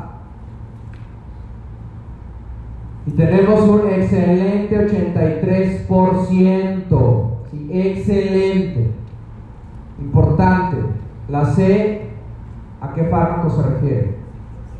Ciclofosfamina. La V, vincristina. La A, no. Es adriamicina. Y anoten. Adriamicina es el nombre comercial de la doxorubicina. Los hematólogos lo incluyeron en las abreviaturas o el acrónimo de Hipercebar. Por favor, anótenlo. Recuerden que adriamicina puede ser cualquier antraciclina. Adriamicina puede ser cualquier antraciclina en examen nacional. La D, ¿de qué se refiere? La D de qué es? La guía mexicana recomienda agregar Elias paraginasa a estos pacientes. Entonces, si Perceval son estos cuatro, más el que recomienda la guía. Una efectividad del 93 al 97%, es altísima. ¿Sí? Ahora, segunda pregunta, ¿cuáles son los dos fármacos recomendados por las guías mexicanas para profilaxis cerebral? Citarabina y metotrexato. Y cada año preguntan uno diferente. Entonces, ¿cuál está aquí? Metotrexato. Más de 90, Luis. 58% de respuestas correctas. 6%. ¿Cómo se pone la tretinoína? A ver, ¿qué enfermedad da tretinoína? En acné. ¿Sí? En acné. ¿Cómo se aplica la tretinoína? ¿Cómo? Tópica. ¿Sí? No es lo mismo tretinoína que isotretinoína. La isotretinoína, ¿cómo la dan? Oral. Entonces, ojo, si el niño tiene cáncer, si tiene leucemia, no le pongan crema en la cabeza de tretinoína. Vayan anotando, por favor. Entonces, hipercefada, anoten adriamicina, que es doxorubicina. Bien. Esto es esquema de inducción. Ahora, en el caso de LLA, sí les pueden preguntar varios detalles de los fármacos. Vamos a verlos, Luis. Bueno, en su caso obtuvieron 68% de respuestas correctas. Y bajaron un poquito a 58%. No hay problema, las dos preguntas muy difíciles. Primero, inducciones y Perceval más Elias paraquinasa, pregunta de nada. Segundo, profilaxis les piden el nombre de un fármaco. Entonces, o es metotrexato o es citarabina. Otra alternativa es radioterapia, pero en Nacional han preguntado esos dos fármacos. Quedan dos manejos después de la inducción, que es consolidación y mantenimiento. En ambos, el pilar del manejo es metotrexato. En consolidación es metotrexato más citarabina y en mantenimiento es metotrexato más 6 mercaptopurina. Entonces, de todos los fármacos, recuerden que en mantenimiento la clave es metotrexato. Ahora, si el niño tiene cromosoma Filadelfia, dan todo esto y aparte dan imatinib. Y la guía recomienda también trasplante halogénico de células hematopoyéticas. ¿Sí? Este es el manejo más complejo de todas las leucemias que les pueden preguntar y se enfocan en los fármacos. Como ya dije, la gran ventaja es que es muy eficaz y por eso lo preguntan en Nacional. ¿Queda claro? A ver, ¿sí queda claro? Casi lloro de la emoción con esto, 93 a 97%. Bien. Pero hay un pequeño detalle. Corre las guías mexicanas. Este es el manejo en niños y en menores de 35 años. Como ya saben, se actualizaron las guías de LLA y también las de linfomas. Entonces, en mayores de 35 años, ¿qué esquema dan? ¿Sí? ¿Escucharon al doctor? Muy bien. Entonces, por favor, anoten. Para mayores de 35 años, el nombre completo del esquema ¿sí? es AIO BFM ALL 2000. ¿Sí? Ahí empezamos mal. Aquí está. AIO BFM ALL 2000. Entonces, esos son datos de alarma. ¿sí? Porque puede generar problemas en nacional. Esto significa Asociación Italiana de Hematología, porque ahí no lo ponen con H, hematología, y Oncología Pediátrica. ¿sí? Asociación Italiana de Hematología y Oncología Pediátrica de Berlín, Frankfurt y Múnich. ¿Y qué creen que sea ALL? Leucemia linfoblástica aguda. ¿Y el 2000 qué creen que sea? Ahora, no me quiero aprender todo, doctor. Ahí yo. Ya, ahí yo. Punto. Ahora bien, antes de que vean esto, primera aclaración. De inducción, solo preguntado y perseverado. Bien. Este escenario sería, si este año dice, no, pues hay que meterle la cuarta transformación a todos y hacemos el nacional más difícil. Entonces ahí sí, si el paciente tiene más de 35 años, en lugar de que contesten y perseverar, van a contestar a ello. ¿Sí queda eso claro? Repito, es el peor escenario. Ahora, analice por favor los fármacos de AEIO, es decir, estos. ¿Qué opinan? A ver, ¿qué doctora? Son los mismos que Hiperceba, únicamente quitando ciclofosfamida. Es lo mismo.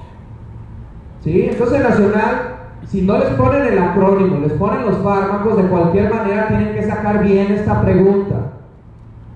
Doctor, la saqué mal, entonces no sabías tampoco hipercebar. ¿Sí? ¿Sí queda claro? Estos son los mismos. Es bicristina, es una traciclina, es un esteroide que puede ser dexa o prednisona, es la asparaginasa que recomendaba la guía y agrega nada más metotrexato intratecal, que es obvio porque se tiene que dar profilaxis del sistema nervioso central. ¿Sí queda claro? A ver, entonces, lo que yo debo saber es hipercebar, que es inducción, consolidación y mantenimiento. Si este año es el bueno y lo hace más difícil, bien, entonces debo saber que mayores de 35 doy qué esquema? AIO. ¿Sí? AIO. ¿Cuál es la única diferencia con el que vimos en niños? Ciclofosfamida fuera. Bien. ¿Queda claro para todos? A ver, todos, ¿sí queda claro? Muy bien. Hasta el momento. ¿Tienen dudas? ¿No? Muy bien, ojo. Conforme vemos más neoplasias, el riesgo de confundirnos aumenta. ¿Sí? Vamos a ver el siguiente caso. Preparen dispositivos. Vamos a dar para contestar, por favor, 55 segundos, Luis.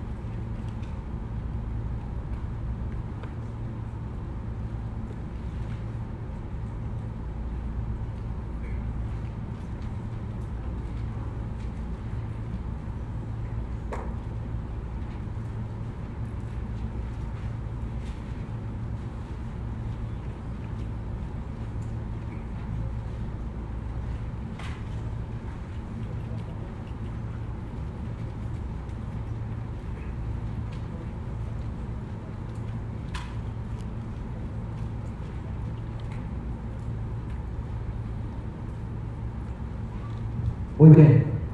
¿Cuál es la manifestación clínica número uno en esta paciente? Una adenopatía. ¿Cuánto tiene de evolución la adenopatía? ¿Cuánto tiene? ¿Cuánto tiene de evolución la adenopatía? No dice específicamente, ¿sí? Aquí dice cuatro semanas con la adenopatía y cuatro meses con los datos clínicos. Entonces una paciente que tiene adenopatía y además tiene síntomas que B, ¿cómo definen síntomas B nacional? Fiebre, pérdida de peso de cuánto? Más del 10% en 6 meses. ¿Y qué más? Diaforesis.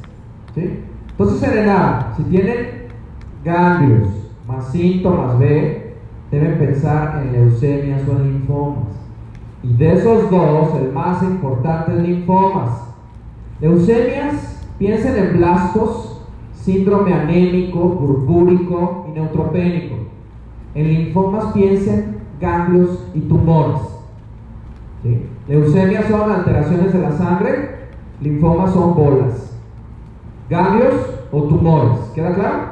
Ahora, ¿qué opinan de la fiebre de esta paciente? ¿Qué patrón sigue? De Pell-Epstein, importante nacional. Es decir, tengo fiebre algunos días, se me quita una o dos semanas y regresa. Pero la mayor pista, la número uno, ¿cuál es? ¿Células de qué? Reed Stenberg. Estas son clásicas de qué linfoma? Hodgkin, 100% Luis. Casi 87%. En sus casas obtuvieron 93% de respuestas correctas y ojo, el 13% puso no Hodgkin cuando ya habíamos dicho al inicio de la clase que Reed Stenberg eran Hodgkin. Entonces, portada. Y abajo del cromosoma Filadelfia pongan Reed Stenberg es igual al linfoma de Hodgkin. Ahora, los del CIPS a veces sí ponen el nombre.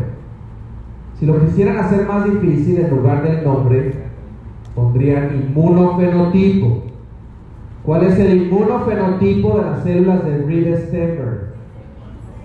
CD15 y CD30. Por favor, anótenlas.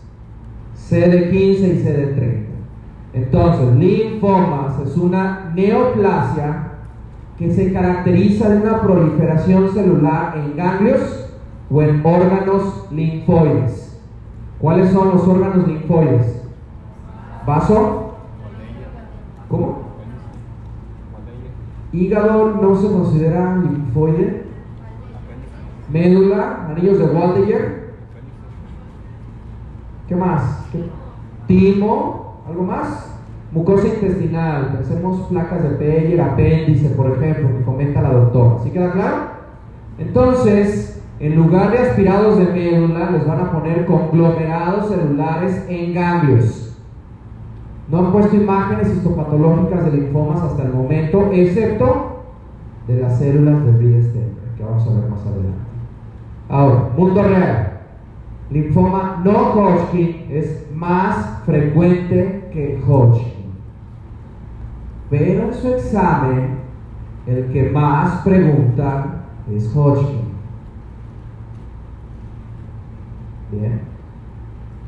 La única manera de distinguirlos es con histopatológico. Es la única. Pero algunas pistas que les pueden servir en su examen nacional son las siguientes. Lado izquierdo, linfoma de Hodgkin, además de las células de Reed Stenberg, ya dijimos es portada de su cuaderno de mato, piensen en ganglios superficiales. Estos ganglios son contiguos y están ordenados. Entonces piensen cuello, axilas, ingles. Muy palpables. Y hasta los papas dicen, ah, qué padre palpar estos ganglios. Bonitos. No Hodgkin son ganglios profundos, desorganizados, difusos. O también piensen tumoraciones. Tumoraciones en un pulmón, peritoneales, retroperitoneales. ¿Sí queda clara esa diferencia clínica para nacional únicamente? Ahora, Epstein es más característico también del linfoma de Hodgkin. Y hay otro signo también importante que vino hace dos años en Nacional. ¿Cuál? Hoster. Signo de Hoster es, yo tengo linfoma de Hodgkin y tengo un ganglio aquí, en cualquier otro lado. Entonces, como es viernes en la noche, y digo, bueno, pues voy a estudiar obviamente, pero me voy a tomar unas cervezas. Entonces empieza a tomar la cerveza y ¿qué pasa con el ganglio? duele. Eso es el signo de Hoster. Mundo real no sirve. Entonces, si alguien a veces toma una cerveza, si les duele un cambio, no es linfoma. ¿Bien? Nacional sí, signo de Hoster duele con alcohol. Entonces, empezamos primero con los de Hodgkin. Linfoma de Hodgkin tiene una presentación bimodal, y esto también se pregunta nacional. Piensen a los 20 años y a los 50. De esas 12 nacional, lo más común es que sea una mujer de 20 años. Lo más común. Más adelante vamos a ver en qué tipo de linfoma. Se asocia a virus, como por ejemplo Epstein-Barr, ese es clásico. Epstein-Barr da linfomas de todos tipos y VIH. Número 3, piensen en inmunocomprometidos. Bien. Muy sencillo. Pues tengan en mente, mujeres de 20 años, eso es clave. Vamos con la segunda pregunta. ¿Qué característica histológica tienen las famosas células de Reed-Steinberg? Vamos a dar 30 segundos, Luis.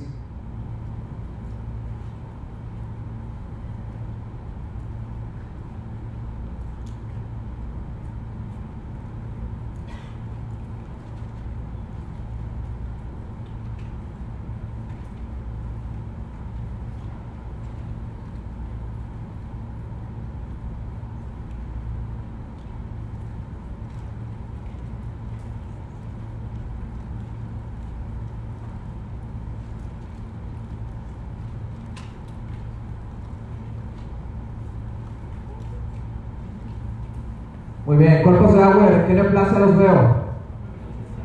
¿En cuál? ¿Leucemia qué? Promielocítica aguda. Cuerpos de Neger, ¿qué enfermedad? En rabia, perfecto. Entonces, cuando son binucleados, ¿qué parecen las células de Reed Stenberg? Ojos de búho, Luis, más de 90. Perfecto, 91%. ¿sí? Y en esta ocasión, los patólogos y hematólogos tienen razón. Sí, sí parecen ojos de búho. Me imagino 3 de la mañana levantándome y ahí están ojos de búho de células de Rita Stenberg. Anoten también inmunofenotipo. ¿Sí? Entonces no les sorprenda les pueda poner esta imagen en examen nacional. Entonces sí parecen ojos de búho. Bien. El gran problema del mundo real es que hay muchos tipos de células de Reed-Steinberg. Para nada, piensen principalmente tres. Número uno, células de Reed-Steinberg mononucleares. Por favor, anótenla y anoten que predominan en el subtipo variedad mixta. Número dos, la que generalmente preguntan en nacional es la lacunar y predomina en qué variedad? Esclerosis nodular. ¿Sí? Predomina en esta. Número 3 y última para NAR es LH, también llamada linfohistiocítica o de palomita de maíz. Esa predomina en la variedad de predominio linfocítico.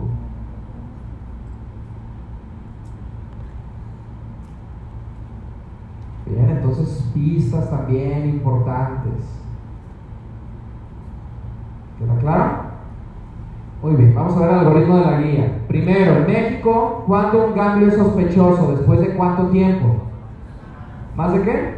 Tres semanas descartando infección. En otros países son dos semanas. Aquí normalmente decimos, no, pues espérate la siguiente, la siguiente, la siguiente. Ahorita, ahorita te veo. pasaron tres semanas. Pero es siempre quitando infección. Siempre. Ahora, después de eso, ¿cuál es el estándar de oro diagnóstico en linfomas? ¿Biopsia qué? Escisional de ganglios.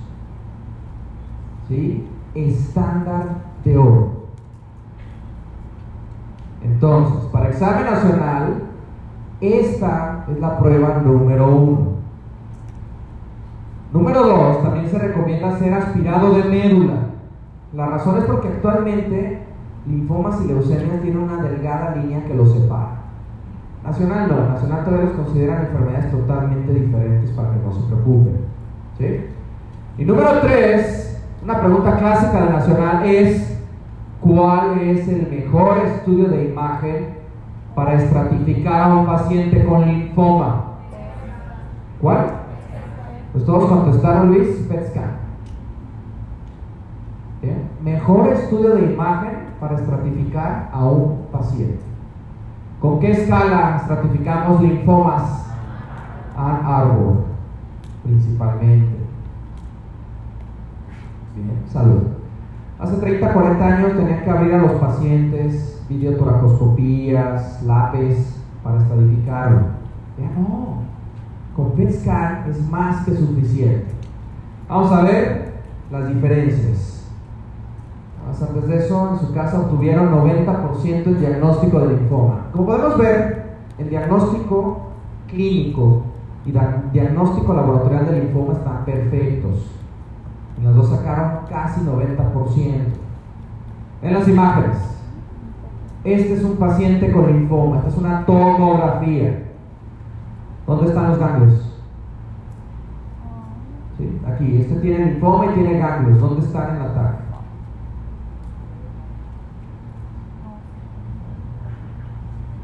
La doctora dice, aquí adelante mi destino, correcto. Pero no era sencillo, no era sencillo verlos.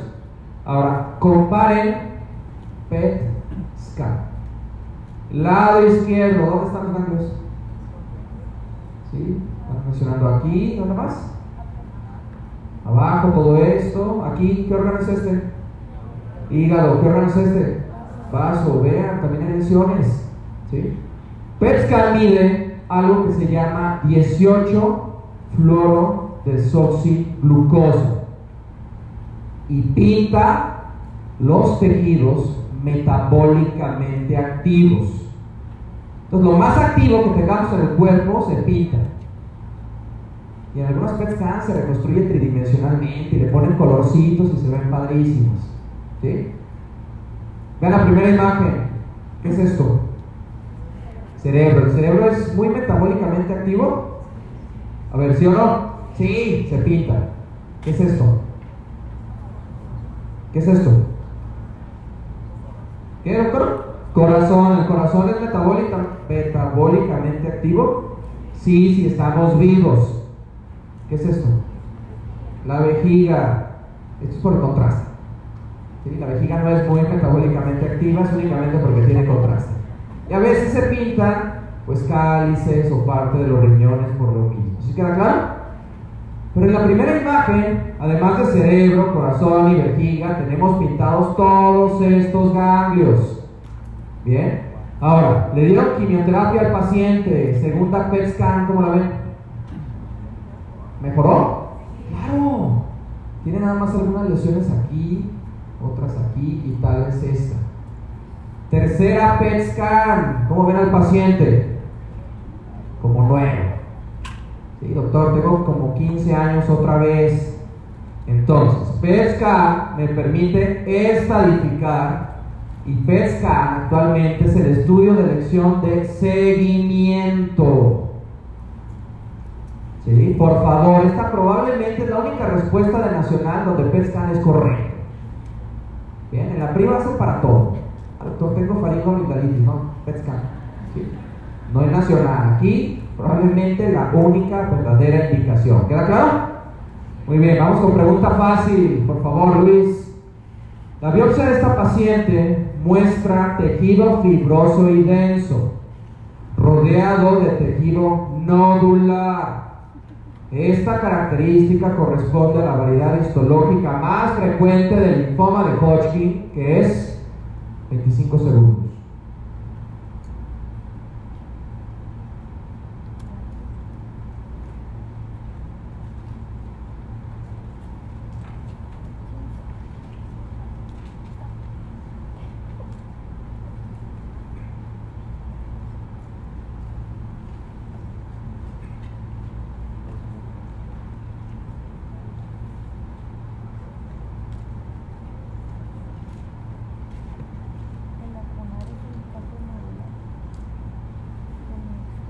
Muy bien, ¿Burkitt es Hodgkin o no Hodgkin?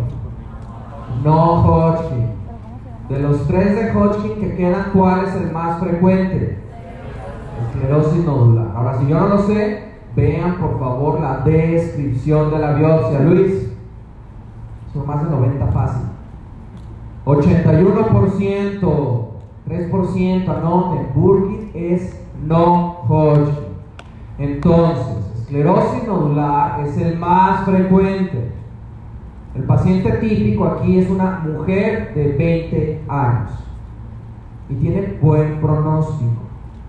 No el mejor, no el mejor, pero tiene buen pronóstico. Ahora, si Nacional les pregunta cuál es el linfoma de Hodgkin de mejor pronóstico de todos, ¿qué contestan?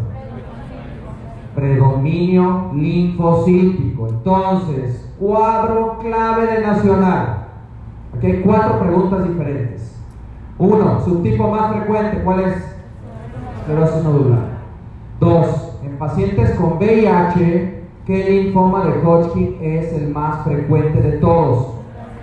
Celularidad mixta, preguntado el año pasado. Tres, mejor pronóstico, ¿cuál dijimos? Predominio linfocítico. Y por lo tanto, ¿cuál es el que tiene peor pronóstico de todos?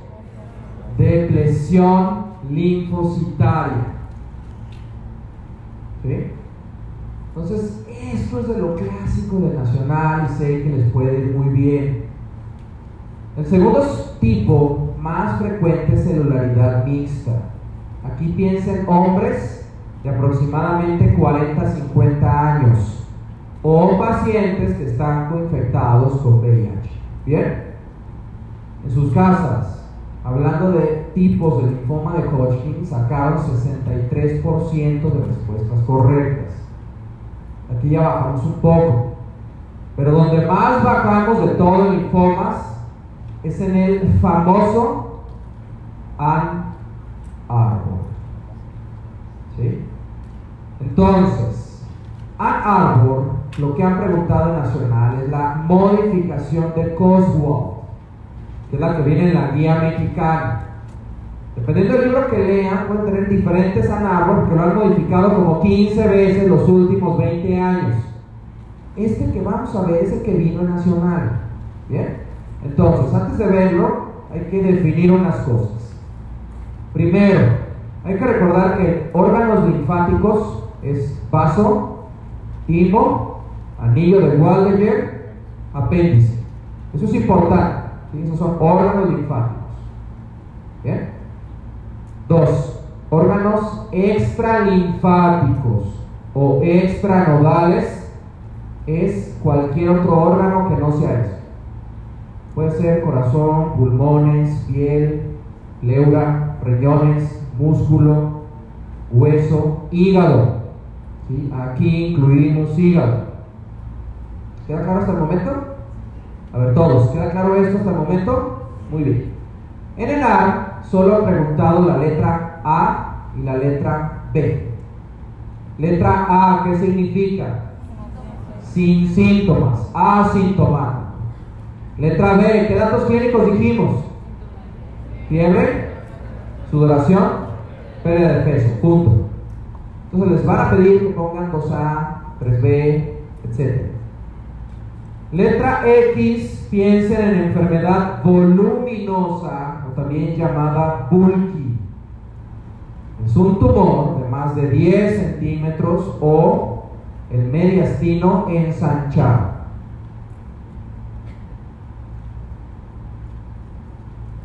¿Queda claro? Más adelante vamos a ver la letra E, que es parte fundamental de la modificación de Cosworth. Letra E va a ser un órgano extranodal solo o acompañado de ganglios pegados al órgano. Pero vamos a verlo más adelante. Bien. Entonces, hasta el momento, ABX, órganos nodales o linfáticos, órganos extranodales o extralinfáticos. ¿De eso hay alguna duda? ¿Ninguna? Ok. Segundo paso entonces es ver número 1, 2, 3 y 4. Antes de verlo con texto, es más sencillo si vemos una imagen. Bien. Estadio 1 de Ann Arbor. ¿A qué se refiere? ¿A presencia de qué? Un grupo ganglionar. Punto. ¿Sí? Uno. Estadio 1 es un grupo ganglionar. Nada más. ¿Hay alguna duda con eso? Ese grupo ganglionar puede estar en cualquier parte del cuerpo. ¿Bien? ¿Todo bien? Muy bien. Estadio 2, ¿a qué se refiere? A dos o más grupos linfáticos, pero ¿dónde? Mismo lado del diafragma. Este es el diafragma, entonces este es un lado del diafragma, esto de abajo es otro lado del diafragma. Aquí, ¿cuántos grupos ganglionares tengo? Dos. ¿Están del mismo lado o están en los dos lados? Mismo lado, es dos. ¿Dudas respecto a estadio 2? ¿Alguien? Ninguna. Okay. Estadio 3. ¿Cuántos grupos ganglionares? Dos o más también. ¿Sí? Lo mismo. Estadio 3 son dos o más grupos ganglionares. ¿Qué es lo que cambia? De ambos lados del diafragma. ¿Sí? Entonces, estadio 3 puede tener un grupo ganglionar aquí y otro grupo ganglionar abajo. ¿Queda claro? A ver, todos. ¿Queda claro o alguien tiene una duda? ¿Sí? ¿Quién, ¿quién tiene duda? ¿Queda claro? Dos o más en dos lados del diafragma. Estadio 4 se refiere a la afección de dos órganos extralinfáticos conos y ganglios. Por ejemplo, cerebro, hígado. ¿Cuántos órganos extralinfáticos son? Dos. No tienen ganglios, no importa, es cuatro. Ahora, en este caso pusieron hígado, riñón, hueso y ganglios. ¿Qué le ponen? ¿Uno, dos, tres o cuatro? Cuatro. Ok. Entonces supongamos que tengo ganglios aquí y ganglios aquí abajo. ¿Qué estadio es? A ver, ¿qué, ¿qué estadio es?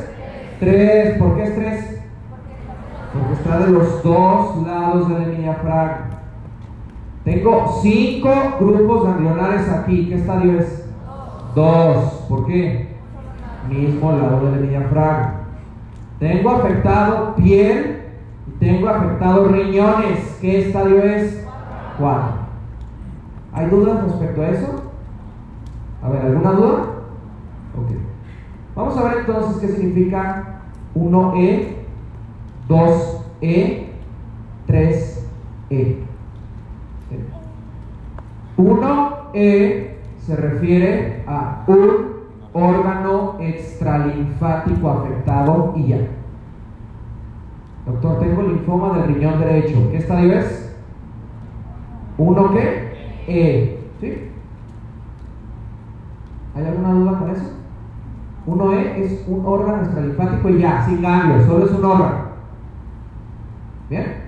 Ok. 2E es un ganglio, e, perdón, un órgano extralinfático afectado más ganglios. ¿Dónde? Mismo lado del diafragma. Repito, 2E es un órgano extralinfático más ganglios de qué? Mismo lado del diafragma. ¿Queda eso claro? Muy bien. 3E es un órgano extralinfático que tiene ganglios ¿dónde? Ambos lados del diafragma. ¿Dudas hasta el momento? 3E. Ok. ¿Por qué no hay 4E? Porque el 4 incluye qué? Dos órganos extralinfáticos. Bien. Entonces, ojo. Nacional ya les dije, les van a preguntar 1, 2, 3, 4, A o B. Mismo escenario, este año dice, no, pues más difícil, ¿por qué no? Les van a preguntar 1E, 2E, 3E. ¿Sí? ¿Queda claro? A ver, todos, ¿queda claro? Vamos a ver un ejemplo. Tenemos un paciente que tiene afectado el hígado y tiene además ganglios en esta zona y en el cuello. ¿Qué es? Hígado, ganglios aquí y en el cuello. ¿Tres qué? E, punto. Y repasen por favor las letras en su casa, pero es muy sencillo. Vamos a ver si quedó claro. Preparen sus dispositivos, por favor. Se encuentra un paciente de 34 años que tiene linfoma de Hodgkin. Presenta lesiones en un grupo cervical izquierdo y en un grupo ganglionar retroperitoneal a nivel renal, sin afectar el riñón. Entonces, ¿dónde están los ganglios? Cuello y retroperitoneal pegado a los riñones, abajo, dice el doctor. Tiene además fiebre, pérdida de peso y diaforesis. ¿A qué estadio de árbol se refiere? 20 segundos.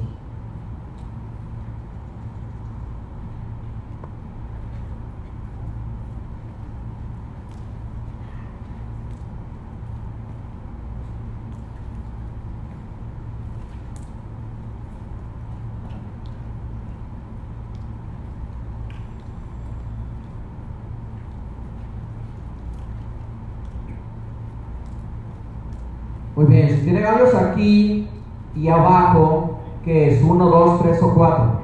3. ¿Tiene síntomas B, sí o no? ¿Cuál es la respuesta? 3B, Luis.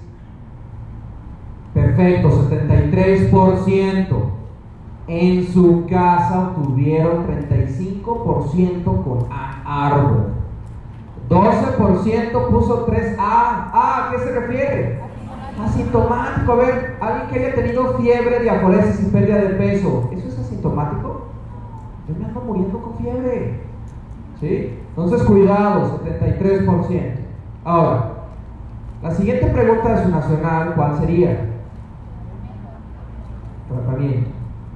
El tratamiento quimioterapéutico más empleado en linfoma de Hodgkin es, vamos a dar 40 segundos, Luis.